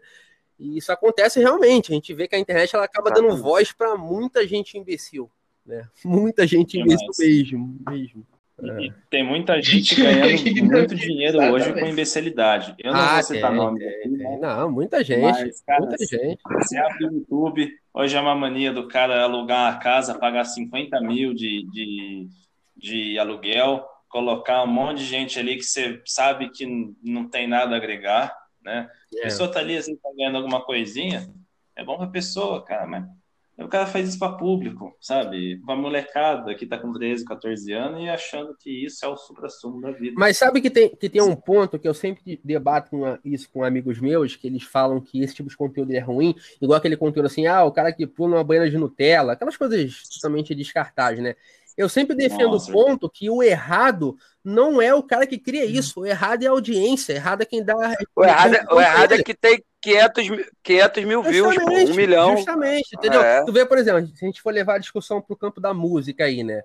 É, se você pegar, por exemplo, um MC, né, de funk, funk é um estilo que eu não curto, mas eu respeito quem, quem, quem curta, quem escute, né? Tu pega, por exemplo, um MC da vida de sucesso que tem repercussão, ele vai ganhar um cachê muito maior que um cantor que você considera melhor. E você acha aquilo ali um absurdo, né? Cara, como é que pode esse cara desprovido de, de talento, ou desprovido de um bom gosto musical, ganhar um, um puta de um cachê para fazer um show com músicas ruins? Você tem que levar em consideração que ele tem um público. Se ele tem público, infelizmente, essa, isso, que, é isso que vai mandar no cara, isso que ele vai ser, fazer ser contratado. Então é, quem é, é, quem compra. Se o cara consegue encher uma casa de show, se o cara tem um público fiel que vai acompanhar ele, ele vai ganhar dinheiro mesmo. A pessoa querendo ou não querendo, você curtindo aquele estilo ou não. Né? O que manda é, é, o que manda é o público, o que manda é a audiência, o que manda é quem consome o que você está produzindo, né? Então na internet é assim, o cara faz vídeos que você vai, ah, esse vídeo aqui é ridículo. Como é que esse vídeo pode ter mais view que um vídeo realmente de uma coisa que ajude alguém, que tire uma dúvida, ou que seja um conteúdo realmente elaborado, bem, bem feito, né?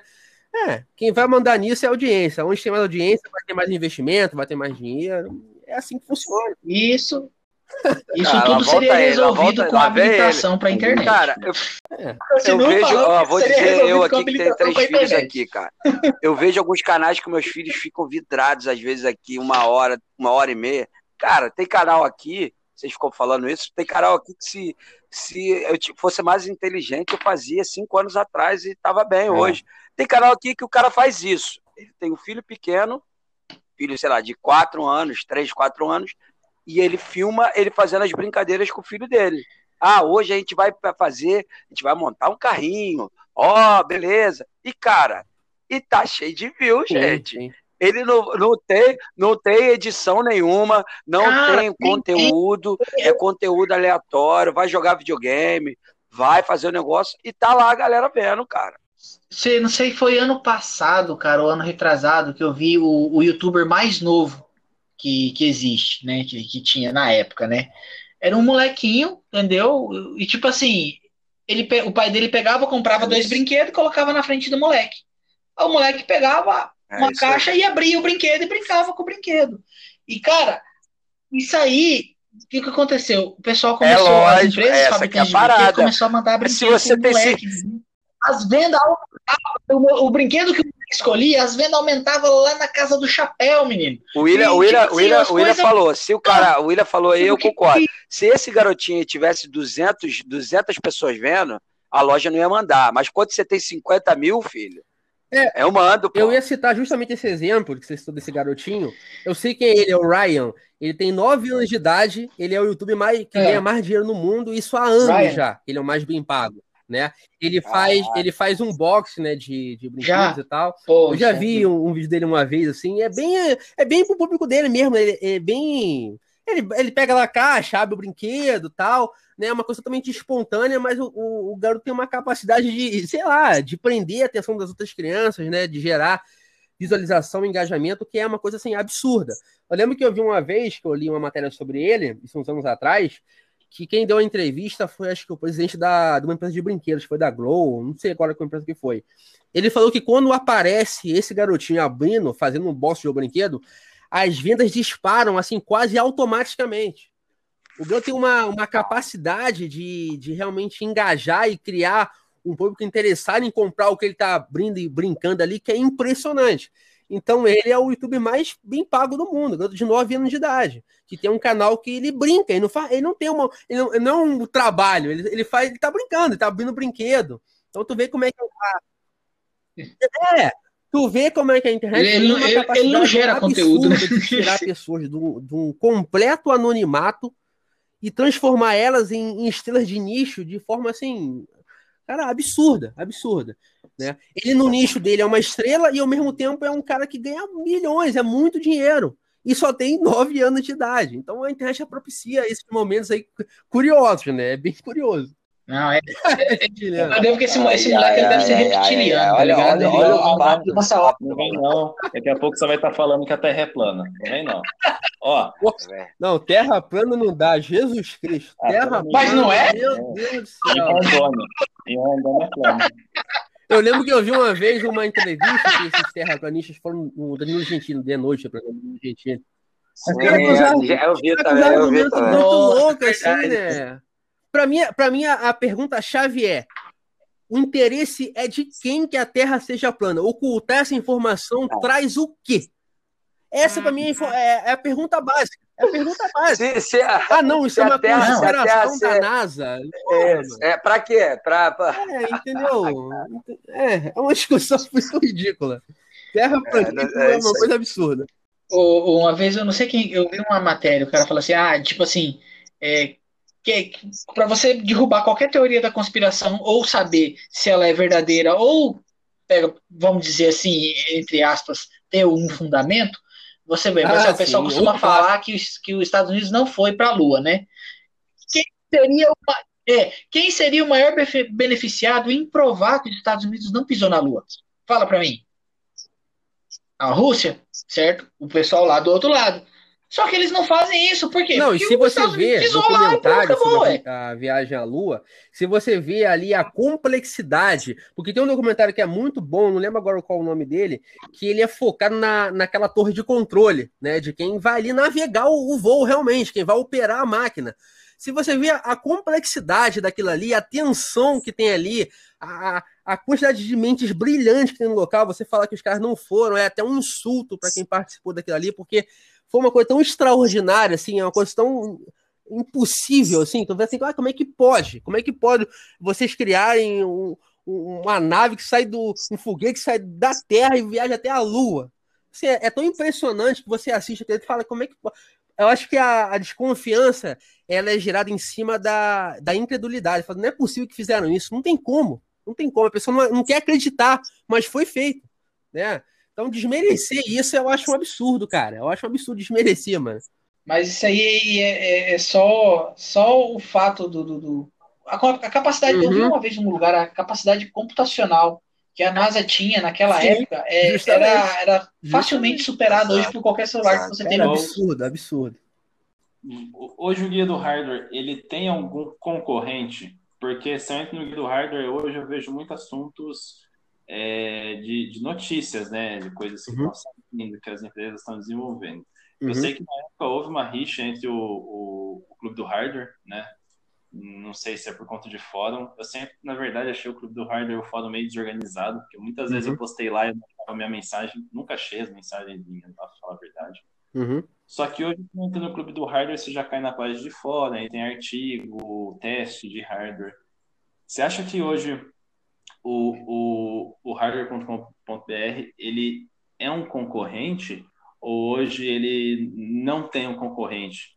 Ou não, talvez, assim, sei lá, o Adriano é, então, ao meu ver, a, a, concorrência nossa é o mesmo nicho que a gente atua. Então, qualquer site de tecnologia, ele é teoricamente um concorrente nosso. Então, a gente pode botar, por exemplo, aí o Tecmundo, o Olhar Digital, o Canal Tech, o Adrenaline, o próprio Clube do Rádio.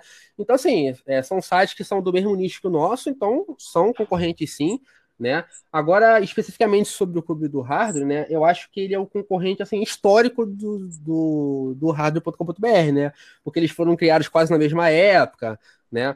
Então eles foram uma concorrência mais direta, até para o contexto de quando foram lançados, né? Sendo que acontece, hoje em dia, se não me engano, acho que foi no ano passado, ou, ou 2000, não, acho que foi no ano passado, o Gabriel Torres, né, que é o criador do Clube do Hardware, ele resolveu que o site não teria mais conteúdo editorial, não teria mais notícia, não teria mais artigo, mais análise, nada.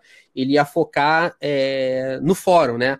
Ele manteve o fórum no ar, mas não tem mais artigos lá. Ou, ou se tem, deve ser um, uma vez ou outra tal. Então ele meio que abdicou dessa parte editorial, né? Se eu não me engano, agora ele vende cursos que ele faz pela Hotmart, né? Acho que ele vende esses cursos e ele mantém o fórum também, mas não, não tem mais aquela regularidade da criação de conteúdo. Mas, como eu falei, historicamente, o Clube do Hardware sempre foi o nosso maior rival, assim, mas eu acho que é bobeira também colocar em é, rivalidade. Por exemplo, é, eu sei que teve é, certo desconforto entre o Morimoto e o Gabriel Torres, mas isso foi numa época que eu nem pensava é, em escrever lá, né? Acho que eu era também muito jovem, isso, isso tem muitos anos atrás.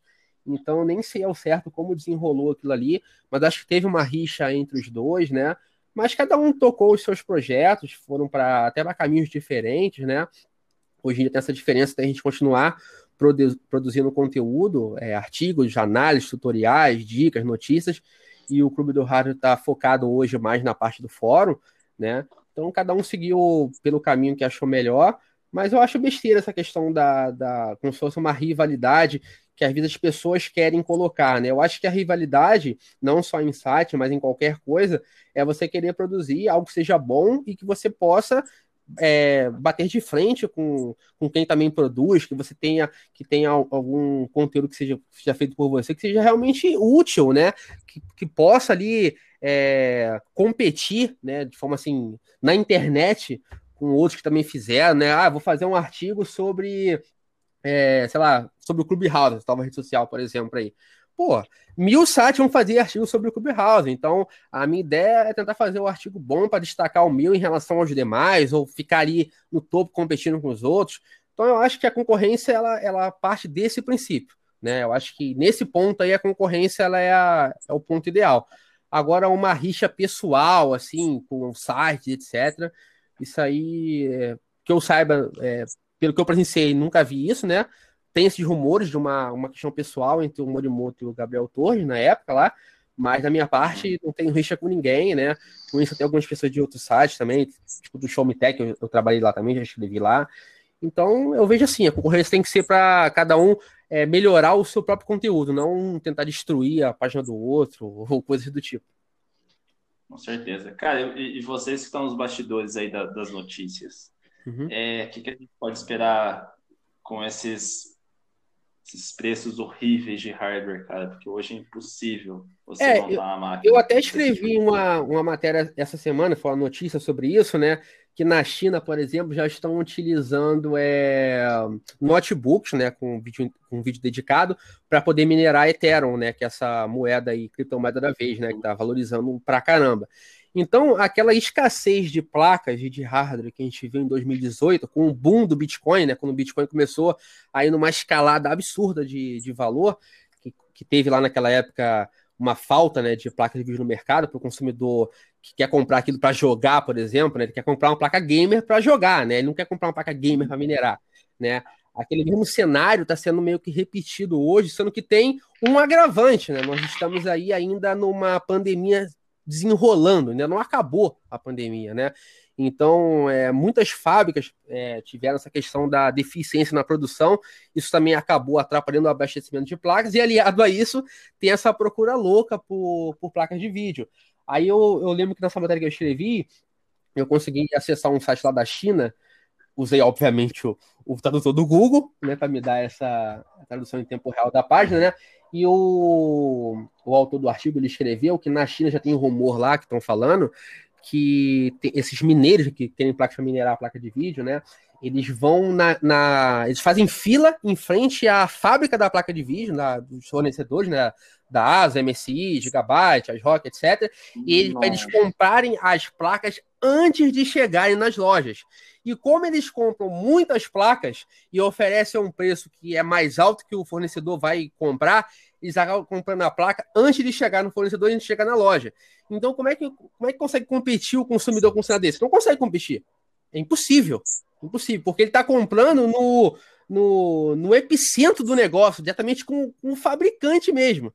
Então, é, essa, é, essa competição desleal aí contra o consumidor que quer só jogar, eu acho complicado. Mas, ao mesmo tempo, eu acho que se você comprou algo de forma legal, né? Se você pagou aquilo ali de forma totalmente legal, você pode usar para o que você quiser, a finalidade que você quiser aplicar para o produto.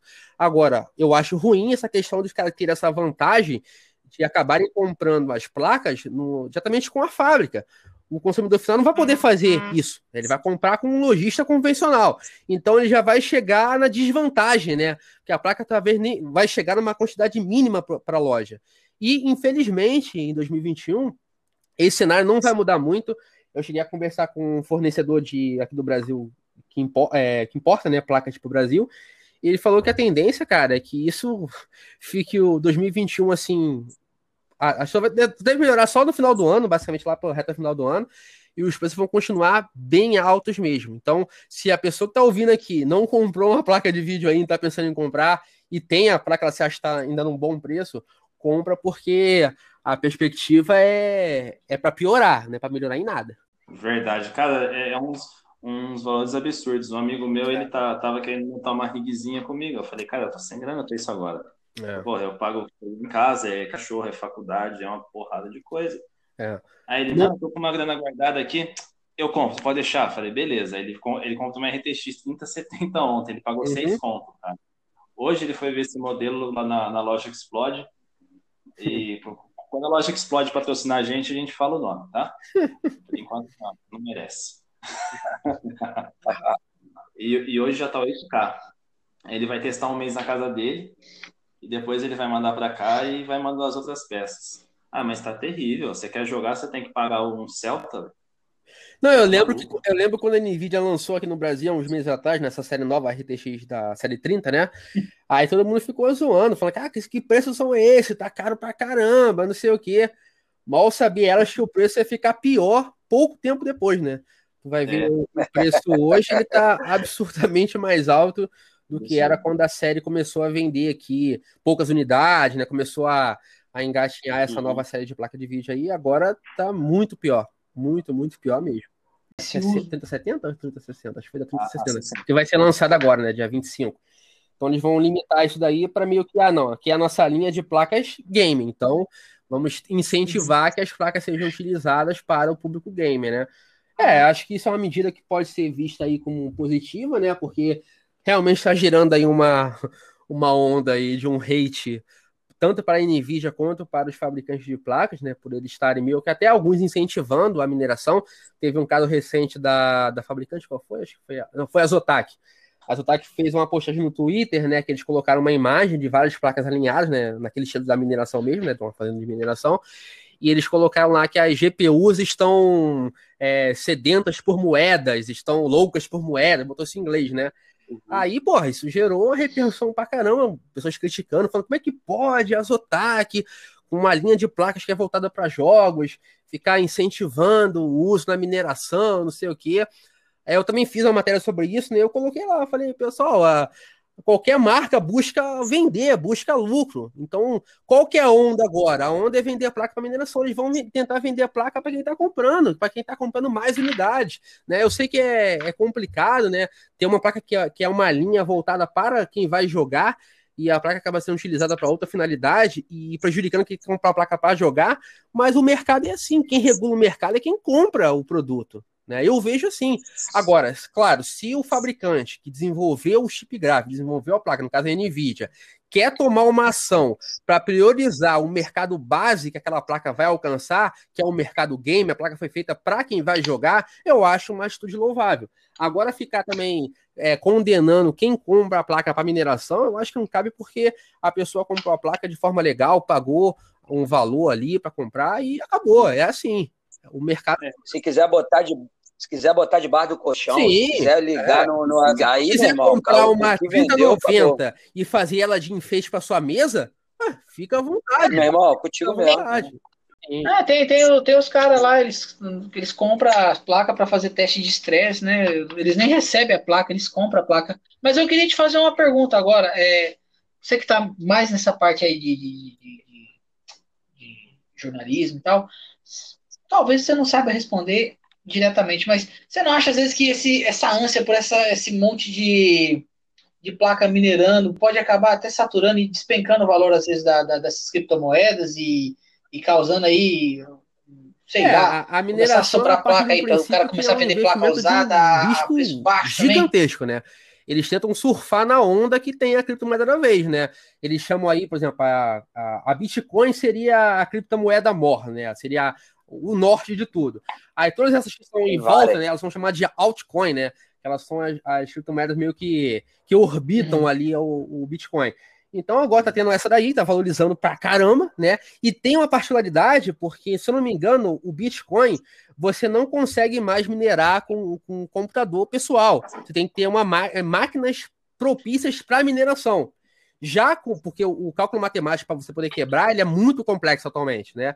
Você, é, você vai quebrando, ele vai aumentando, vai quebrando, vai aumentando. Já no caso do. Sim, ele já tá. Da, ele, ele vai piorando, né? Cada vez mais. Você ainda consegue montar uma, uma máquina ou um parque de máquinas na sua casa, né? Montar aí uma, uma fazenda de mineração, pode ser com notebook, ou pode ser com várias placas de vídeo alinhadas, e você consegue utilizar esse sistema para poder minerar a criptomoeda. Então é por isso que está começando, tá tendo essa busca por placas de vídeo que são voltadas para o consumidor final, não é um hardware específico para mineração. Agora pode acontecer esse cenário a, do nada a, a moeda despencar e começar a sobrar placa, as pessoas comprarem placas usadas. Só que tem aquele detalhe, né? Quando você compra uma placa mineração e você usa ela 24 por 7, né? Fica minerando direto, você vai aí contribuir para a redução da vida útil da placa de vídeo, né? Então, você comprar uma placa de vídeo que for utilizada para mineração de forma exaustiva, eu também já não acho uma boa recomendação para quem está buscando uma placa usada, né? É bom você comprar a placa, placa usada que não for utilizada para mineração. Se ela for botar para mineração, eu, eu não compraria, não arriscaria. Né? Então, talvez aí pode ter realmente é, um acúmulo de placas no mercado, sejam novas, né? Novas melhor no caso, ou usadas, mas se for no caso de usadas aí, comprar placa voltar para mineração, eu não apostaria nessa, não. É, a placa, a placa foi usada ao é, extremo, foi né? usada muito, até... muito, muito é. Eu não, não apostaria. Né? Ô, ô, William, eu queria agora perguntar para você, cara. É, a gente, eu, eu, eu, sempre gosto de fazer essa pergunta. Hoje, é, como convidado, esse papo está muito legal. A gente está, todos os três aqui estão querendo falar bastante. Isso é muito legal, porque realmente várias dúvidas tal. Você veio falando sobre o Razer.com, veio falando do trabalho. Agora eu queria falar de você mesmo, cara. Qual é o, o, projeto que você tem aí? Eu sei que foi um ano muito complexo esse 2020, esse 2021 é bem provável que vai ser. Mas você tem algum projeto pessoal, alguma coisa que você gostaria de fazer? Seja em site, seja em produção, alguma coisa que você pensa que você gostaria de falar aí com a galera? Ou alguma coisa de crescimento profissional mesmo. É... Você queria, ah, cara, esse ano eu quero. Então, tal. o que aconteceu? Em 2020 foi um ano bem atípico, né, para todo mundo, mas felizmente para mim, cara, em parte de trabalho, acabou sendo bom. A gente começou, a gente acabou fazendo mais coisas do que, do que fez num ano fora do, desse evento de pandemia, né? A gente acabou uhum. fechando, por exemplo, duas parcerias grandes lá que a gente produziu conteúdo para as marcas e comecei a produzir conteúdo em vídeo, né? Que eu, eu não fazia isso antes do, de, de 2020. Então pode ser que é, pode dizer que 2020 para mim foi um ano de crescimento, eu aprendi coisas novas, é, comecei a entrar em, em, mídias diferentes, não só focar em texto, mas começar também a trabalhar com vídeo. Então, para mim, o saldo foi, foi positivo nesse sentido de uma, de uma expansão até pessoal para mim. É, eu não tenho é, atualmente projeto pessoal que eu queira tocar. eu lembro que eu cheguei a comentar com um amigo meu, que trabalha como programador, que a gente talvez faria um podcast, mas a ideia não, não amadureceu ainda, porque falta de tempo também, o meu, meu tempo é meio complicado. Então, eu não tenho um projeto pessoal, mas eu tenho a questão profissional do que eu faço hoje, que é melhorar mais o que eu faço, né? Estou sempre em busca de tentar, como eu falei lá, lá, lá atrás, né? É, ser cada vez mais claro no que eu escrevo, é, melhorar a escrita, porque isso é uma isso é uma batalha diária. Escrever é uma é uma transformação constante, né? Quem pensa que escrever regularmente é fácil, poxa, não é, é dificílimo. Até para mim que escrevo já há muitos anos, já é uma tarefa complicada, às vezes você fica com dúvida, né? É, de como você vai expressar a sua ideia. Então, para mim, o, principal que eu quero crescer é contribuir mais lá no site, né? Poder expandir minha carreira lá e melhorar, cara, melhorar de forma pessoal, é, adquirir mais conhecimento, ler mais. Eu leio muito, né? Eu gosto muito de ler. Acho que ler para mim é, uma, é uma, um dos hobbies que eu tenho, assim, principais é ler. Né? Sempre gosto de estar lendo algum livro, alguma coisa assim. É, então, quero consumir mais, cara. Quero consumir mais conteúdo, quero aprender mais, quero trocar mais experiências. Por exemplo, tá batendo esse papo aqui é bem legal, porque é um, é um bate-papo com pessoas que estão mencionando área de tecnologia, então estão alinhados no mesmo, no mesmo assunto. Então eu quero isso, cara. Eu quero expandir, quero melhorar, quero crescer, né? Assim como qualquer um. Claro que é, para você crescer, né? Tem aquele clichê que fala, né, que sucesso só vem antes do, é, do trabalho, no dicionário, ah, não, assim, né? dicionário. É, então é. tem, que, tem que trabalhar, tem que perseverar e continuar em frente, né? Acho que a palavra da vez é sempre vai ser, assim, na minha opinião, a resiliência, você conseguir é, seguir em frente no meio das adversidades. Tem um livro que eu gosto muito, que é de um autor chamado Jordan Peterson, que ele tem um livro, acho que é 12 lições para a vida, uma coisa assim, que ele fala lá que uma, uma das, um dos sentidos para a vida, assim, um, um, dos mandamentos que ele pode colocar para você viver, viver bem é você saber equilibrar a ordem com o caos, né? você nunca vai conseguir viver numa ordem extrema, você nunca vai conseguir ter um cenário o mais adequado possível que você queira, né? Porque a adversidade vai te encontrar, você querendo ou não, né? As coisas ruins vão vir até você, você buscando ou não, então você vai se deparar com elas. Então, você saber viver é você tentar equilibrar o que você tem de bom, o que você consegue alcançar de coisas boas, e não desistir a ponto de parar totalmente estagnar quando o caos surgir. Então eu, eu toco a minha vida assim, cara. Eu tento equilibrar ao máximo possível os momentos de ordem com os momentos de caos. É legal. O, tem um cast, eu gosto muito do, do pessoal do. É, eu gosto do pessoal do Flow, que inclusive sim, foi sim. o pessoal que deu boom na gente. Sim. No, o Kiko foi idealizador, cara. Você tem uma uhum. ideia, se não fosse o Kiko, a gente não tava aqui. E, é, e tanto eu quanto ele, a gente é muito grato por ele nisso tudo. Uma vez o, o Lorde Vinheteiro tava lá, uhum. tava falando dos caras que o, tudo na vida é o equilíbrio, né? Sim. E, inclusive, Sim. ele tava falando até sobre esse assunto do cara que tem muito dinheiro, o cara acaba se tornando um idiota porque não tem o, o, o trabalho de conquistar, e aí ele também, em paralelo a isso, não tem aquela gratificação de aproveitar o que conquistou, o cara tá ali sempre no fácil, cara. É interessante isso porque, por exemplo, assim, a gente vive num, num, mundo que, obviamente, e eu concordo com esse mundo, eu acho que esse mundo, na minha opinião, é, é o adequado, que o capital ele, ele é fundamental, né? A busca por melhores, por melhores produtos e funções, e empregos, etc., que vão originar melhores condições de vida, um, um mundo mais é, com mais tecnologia, com mais avanço, com mais progresso. Então eu acho que é, o capitalismo não pode ser, não é, né? Talvez não seja o, o cenário ideal para tudo, mas comparado ao resto, eu acho que o capitalismo é o, é o, é o melhor regime assim, que a gente pode colocar em termos de mundo, vamos botar assim. Então, eu acho que é, nem sempre você buscar também o capital é, de forma uhum. até sem responsabilidade, você, você mirar é, você mirar sempre o dinheiro, por mais que a gente seja regido realmente pelo capital, ele não seja o cenário Selvagem. ideal. Tu vê, eu conheço pessoas que ganham muito mais do que eu, têm é, cargos, porra, trabalhos é, de uma importância assim, é, vamos dizer assim, geral, né, para a sociedade muito mais ampla do que a minha, e, mas não são satisfeitos. É, aí você pergunta o porquê, nem a pessoa sabe explicar exatamente o porquê, né? Talvez tenha cursado algo que não curtia, mas porque aquilo ali podia gerar um valor legal na frente, ou porque aquilo ali tem um status para a sociedade, mas não tem um status pessoal para você. Então eu acho que o, o básico é você tentar buscar fazer o que você curte, né? Tem um cara aí que. Eu, eu não compro nada da Apple, né? Eu não sou um um. Eu, eu, não, eu não uso coisas da Apple, mas é, eu acho que um, um, dos caras mais geniais em termos de discurso, em termos de, de passar ideias, de vender ideias, era o Steve Jobs, né? E ele falava que a única, a única chance de você ser bem sucedido ou, ou ter realmente, sei lá, é, é, conseguir né, alguma coisa é você amar o que você faz.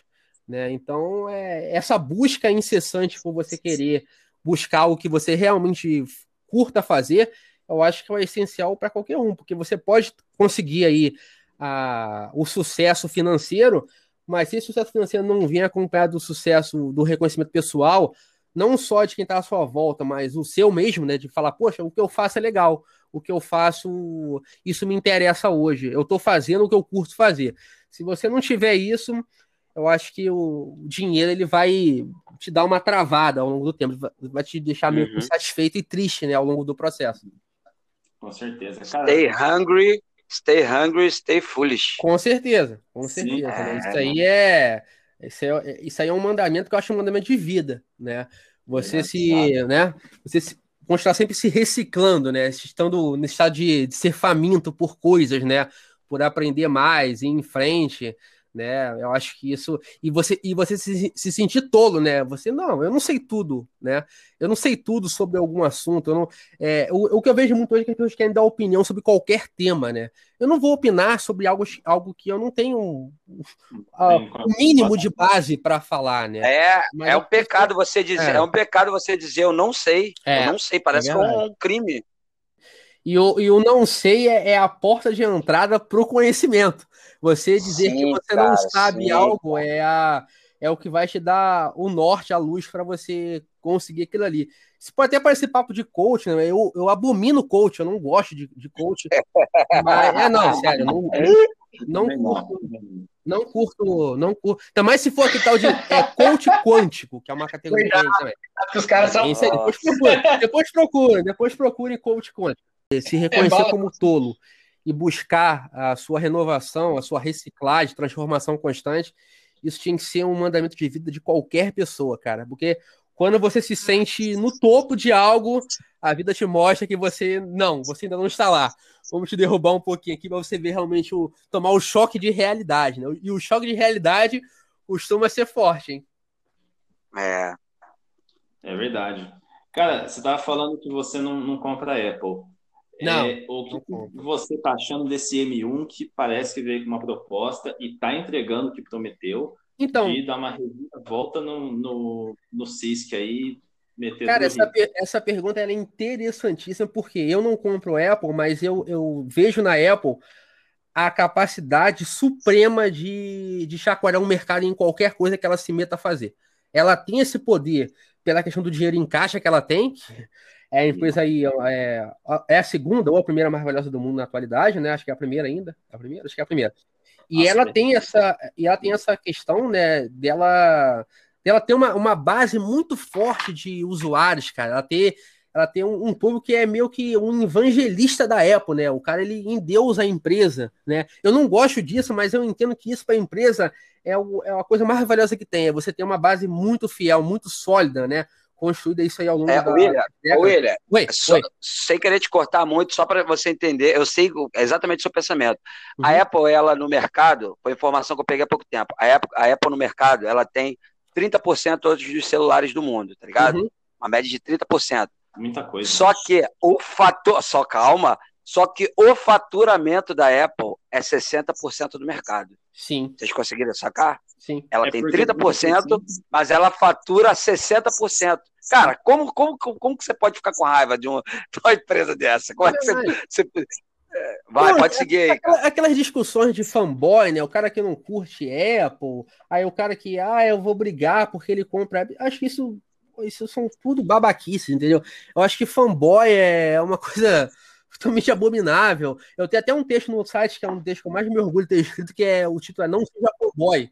Não seja fanboy de nada. Compre o que você acha que é o melhor, não por uma adoração maluca por uma marca ou produto. Compre o que você acha que é bom, né? E a Apple faz bons produtos, cara. Isso é inegável. A Apple tem, inegável. tem, tem um toque de design, né? Ela, ela tem uma apresentação do produto que é muito boa.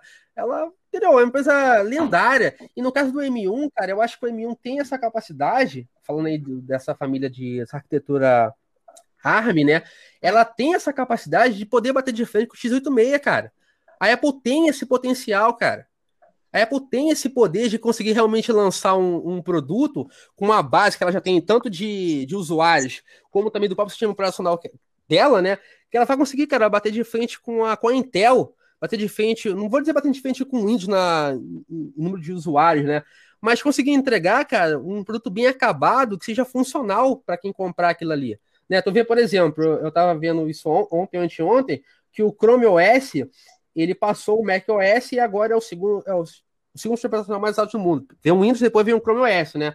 Cara, talvez com a. Se o, o M1 fizer sucesso, o próprio Google veja que seja interessante criar também investir ainda mais na plataforma. Não ficar focado no Chrome OS em ser utilizado só no ramo escolar, ou ter só uma operação só na nuvem, né? Ser é um sistema muito limitado em algumas coisas, mas investir realmente forte, cara. Investir forte e brigar assim, de forma porra, pesada contra a Microsoft, pesada contra a Intel. Então eu acho que o M1 ele pode dar uma chacoalhada aí muito brutal no mercado. Muito. E a Apple tem esse potencial. Poucas empresas têm esse potencial de fazer isso. A Apple tem esse potencial, tanto financeiro como também de, de força, de mercado para poder fazer isso. E eles integraram placa de vídeo, processador e memória Sim. no mesmo chip. Fala, é. Por exemplo, é, recentemente o, CEO da Volkswagen falou: ah, nós não temos medo do Apple Car, né? Porque a Apple vai lançar o carro dela, né? Eu uhum. acho essa declaração mentirosa, porque eu acho que ele tem muito medo da Apple lançar um carro. É, tá se cagando, ele tá se cagando. medo da Apple lançar tá um se cagando. Porque o esquema vai ser basicamente: a Apple vai levar para a indústria automobilística o mesmo modelo que ela aplica na indústria de, de computadores e smartphones. Ela vai projetar design, ela vai projetar, no caso, o chip, o design é, do chip, e quem vai fabricar vai ser uma outra empresa. Por exemplo, quem vai fabricar, quem fabrica o chip da, da Apple de celulares é a TSMC, né? Ah, quem vai fabricar, sei lá, o carro da Apple vai ser a Kia, vai ser a Honda, sei lá. Ela vai, ela vai criar o design do carro e o sistema, vai... o sistema embarcado, e vai mandar para uma, uma montadora mesmo fazer aquele, aquele veículo. Eu acho esse modelo aí de ter essa questão Perfeito. descentralizada, né? Uma empresa é. cria o design, é. a outra cria o automóvel. Eu acho que isso é o futuro do automóvel. É. Então a... ela, eu, a, a, Apple não sabe mexer em carcaça de carro. Ela, ela não, mas isso. ela sabe, ela sabe fazer o design lindo é. e acabou. Isso aí. Eu acho que a, a Volkswagen vai ter muito problema com, com o Apple Car, né, daqui a alguns anos. Vai ser uma, uma briga que vai ser interessante ver. Então, tu vê como é que a Apple ela realmente se transforma, né? A Apple começou como uma empresa de computação pessoal, né? Vocês, vocês já ter visto, né? O Apple I, que era uma máquina totalmente quase artesanal, né? O cara tinha que ser um, um, um fanático por para poder mexer com a máquina, tinha que ligar um monte de coisa, conectar coisas externas. Era difícil pra caramba mexer com o Apple I, né? Aí tu vê, ela, ela foi seguindo o ciclo de evolução da, da computação pessoal, aí passou pro ciclo da evolução do dispositivo móvel. Pô, quando lançou o iPhone, o primeiro iPhone de 2007, aquilo ali foi um, um, ponto na história, foi um marco. O que a Apple fez ali, ela, ela, ela desenhou um mercado. Ela, ela criou algo totalmente novo ali. O, smart, o, o conceito de smartphone não era novo, mas ela, ela conseguiu dar a luz de uma forma tão intensa para um produto que hoje em dia o smartphone domina tudo, porque o, o iPhone, o primeiro iPhone, foi quem puxou essa fila. Então a Apple tem essa capacidade de transformadora de poder puxar mercados, cara. Ela empurra mercados diferentes. E eu acho que a Apple, só a Apple tem essa capacidade atualmente, né, de fazer isso. E talvez o Google, né? Mas o Google ele, ele atua em outras frentes, né? O Google está muito focado aí na parte de robótica, inteligência artificial, né? É, se, se, a gente tivesse aí, por exemplo, alguma coisa parecida com o Skynet aí, né? Seria o Google, mano. é isso aí, é isso aí. E o que tá muito em alta também, vai ser muito foda, vai ser a internet do Elon Musk aí. Cheio ah, é, sim, sim, Starlink, né? Starlink. Starlink. Starlink. É. Eu vi que eles registraram o CNPJ para atuar no Brasil já. Só que essa Starlink, como ela vai ser via satélite, né? Eu acho que vai ser focado em área rural tal. Igual tem outras marcas que já fazem esse tipo de, de serviço no Brasil, né? Prover conexão para lugares muito remotos, assim, né? Sim, total, total. Vai ser bem caro, acho que vai ser caro o, o plano tal. Acho que vai ser Sim. muito. É, vai ser... Acho que não é muito pouco é, ao final, não. É mais para quem busca essa questão aí de. Ah, eu quero botar a minha fazenda com conexão, mas lá é difícil ter acesso. Então você contrata um plano de internet via satélite, né? Uhum. Pô, show de bola. Ah, mas e aí, galera? Mais alguma pergunta, mais alguma dúvida para o nosso grande convidado aí, uma, cara? Mais uma hora aí de programa, mas até agora foi ótimo, cara. O máximo aqui é 12, já foi quase duas, né? É. Ô, William, você tem mais alguma pontuação para fazer? Quer. Obviamente vai deixar as mídias sociais aí, mas você quer falar mais alguma coisa aí, espontâneo, deixar um tempinho para você botar para fora, dar aquele tapa nas costas, dar aquela Não, eu tô satisfeito, eu falei tudo que tinha pra falar, que me perguntaram, acho que eu consegui ser bem claro no que eu falei, eu acho, né? Pelo menos eu tentei. Vez agradecer o convite, é muito legal, né? Como eu falei, eu nunca tinha participado de um podcast a primeira vez, é sempre legal bater papo, né? ainda mais se for um papo sobre tecnologia, que é um dos temas que eu, que eu curto falar, né? Então, poxa, agradeço demais por ter batido esse papo aqui. E assim, não vou deixar mídia social porque eu não, eu não, sou muito vidrado em rede social, mas vou deixar aqui, por exemplo, pode ser o Instagram, né? Meu Instagram é PlazaWilliam, mas eu não, não tenho aquela regularidade de postagem e tal. Eu posto quando eu acho que é legal, quando eu quero postar alguma coisa, mas não sou muito vidrado nessa parte de, de redes sociais, não. É, além disso, né, além do meu perfil pessoal, também quero convidar quem está nos ouvindo aqui agora, se ainda não conhece lá o site que eu escrevo, né, dá uma acessada conhecer lá a gente lá, né, o, o site é o hardware.com.br, lá a gente fala sobre, bastante sobre tecnologia, a gente aborda sobre mobilidade, né, sobre lançamento de smartphones, coisas sobre IoT, sobre segurança digital, sobre hardware, é claro, sobre software, fazemos análises, tutoriais, dicas, publicamos notícias, então, caso a sua base de ouvintes ainda não conheça, pô, dá uma, dá uma moral lá, acessar para conferir o que a gente está publicando. Trazendo, trazendo conteúdo novo, é, fazer o melhor que a gente pode fazer lá, é, em termos dos assuntos gerais, e tentar cobrir aí esse mercado que é tão amplo, tão realmente vasto de tecnologia, que é tão interessante, que muda tanto, né? Eu acho que, eu sempre falo isso, né? Que para mim a internet ela é a maior invenção já feita, né? É claro que é, porra, é meio complicado falar isso perante a tanta coisa que foi criada, a lâmpada, o fogo, sei lá. Mas eu acho que a internet ela é muito transformadora, ela, ela realmente muda tudo muito rápido, né? Eu estava revendo uma matéria na, no site da, da Folha de São Paulo, que a gente tem aquele arquivo que você pode consultar matérias antigas, né? Publicado na década de 90, nos anos 2000. Eu estava revendo uma, relendo né, uma matéria sobre quando a internet chegou no Brasil de forma comercial, né? Saindo daquela parte do ramo acadêmico e entrando aí na parte da, da área comercial, as pessoas podiam comprar planos e começar a acessar. A gente está falando isso aí do meados da década de 90, 95, 96 por aí. Aí eu tava pensando, caramba, como é que as coisas mudaram de 95 para 2021, né? Como a internet mudou, quantas coisas foram criadas, né? É, quantos formatos novos foram inventados, quantas pessoas que eram não tinham voz para falar nada, né? Você era um completo anônimo no seu universo e hoje em dia você tem um espaço para poder manifestar o que você quer, sendo boa ou não a sua opinião, né?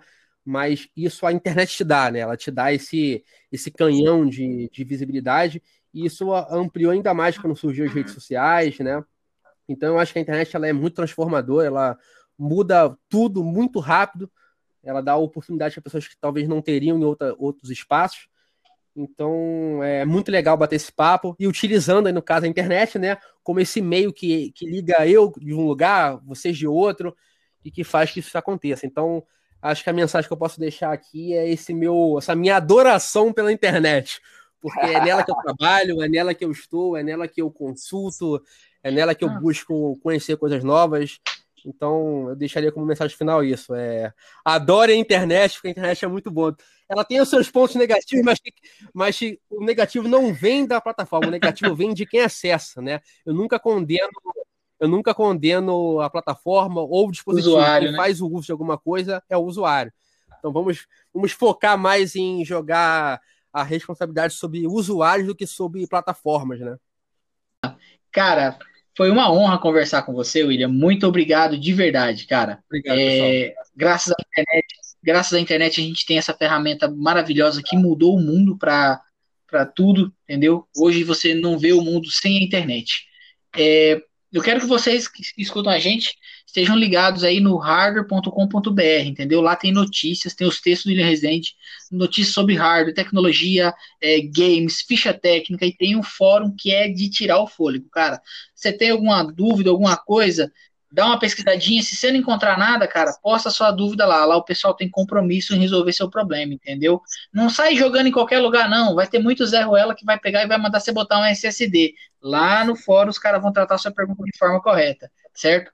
Tem o Insta deles também, lá do Harder com BR, tá? Eles estão desde 1999 na rede aí, levando entretenimento, ah, entretenimento não, levando conhecimento, na verdade, né? Conhecimento sobre as áreas pra gente aí. William, muito obrigado, cara. Obrigado de verdade. E para finalizar, Kiko, abemos programa? Temos um programa, meu garoto. Temos um programa. Isso aí, gente. Maravilhoso. Obrigado, William, de novo, cara. Agradecemos mesmo. Foi legal mesmo, foi bem legal, foi bem legal. Valeu. Valeu, pessoal. Valeu, pessoal. Tchau, tchau. Valeu. Valeu. Valeu. Tchau, tchau. Você acaba de ouvir o Talk Info, podcast que fala de tecnologia de forma bem humorada e simplificada.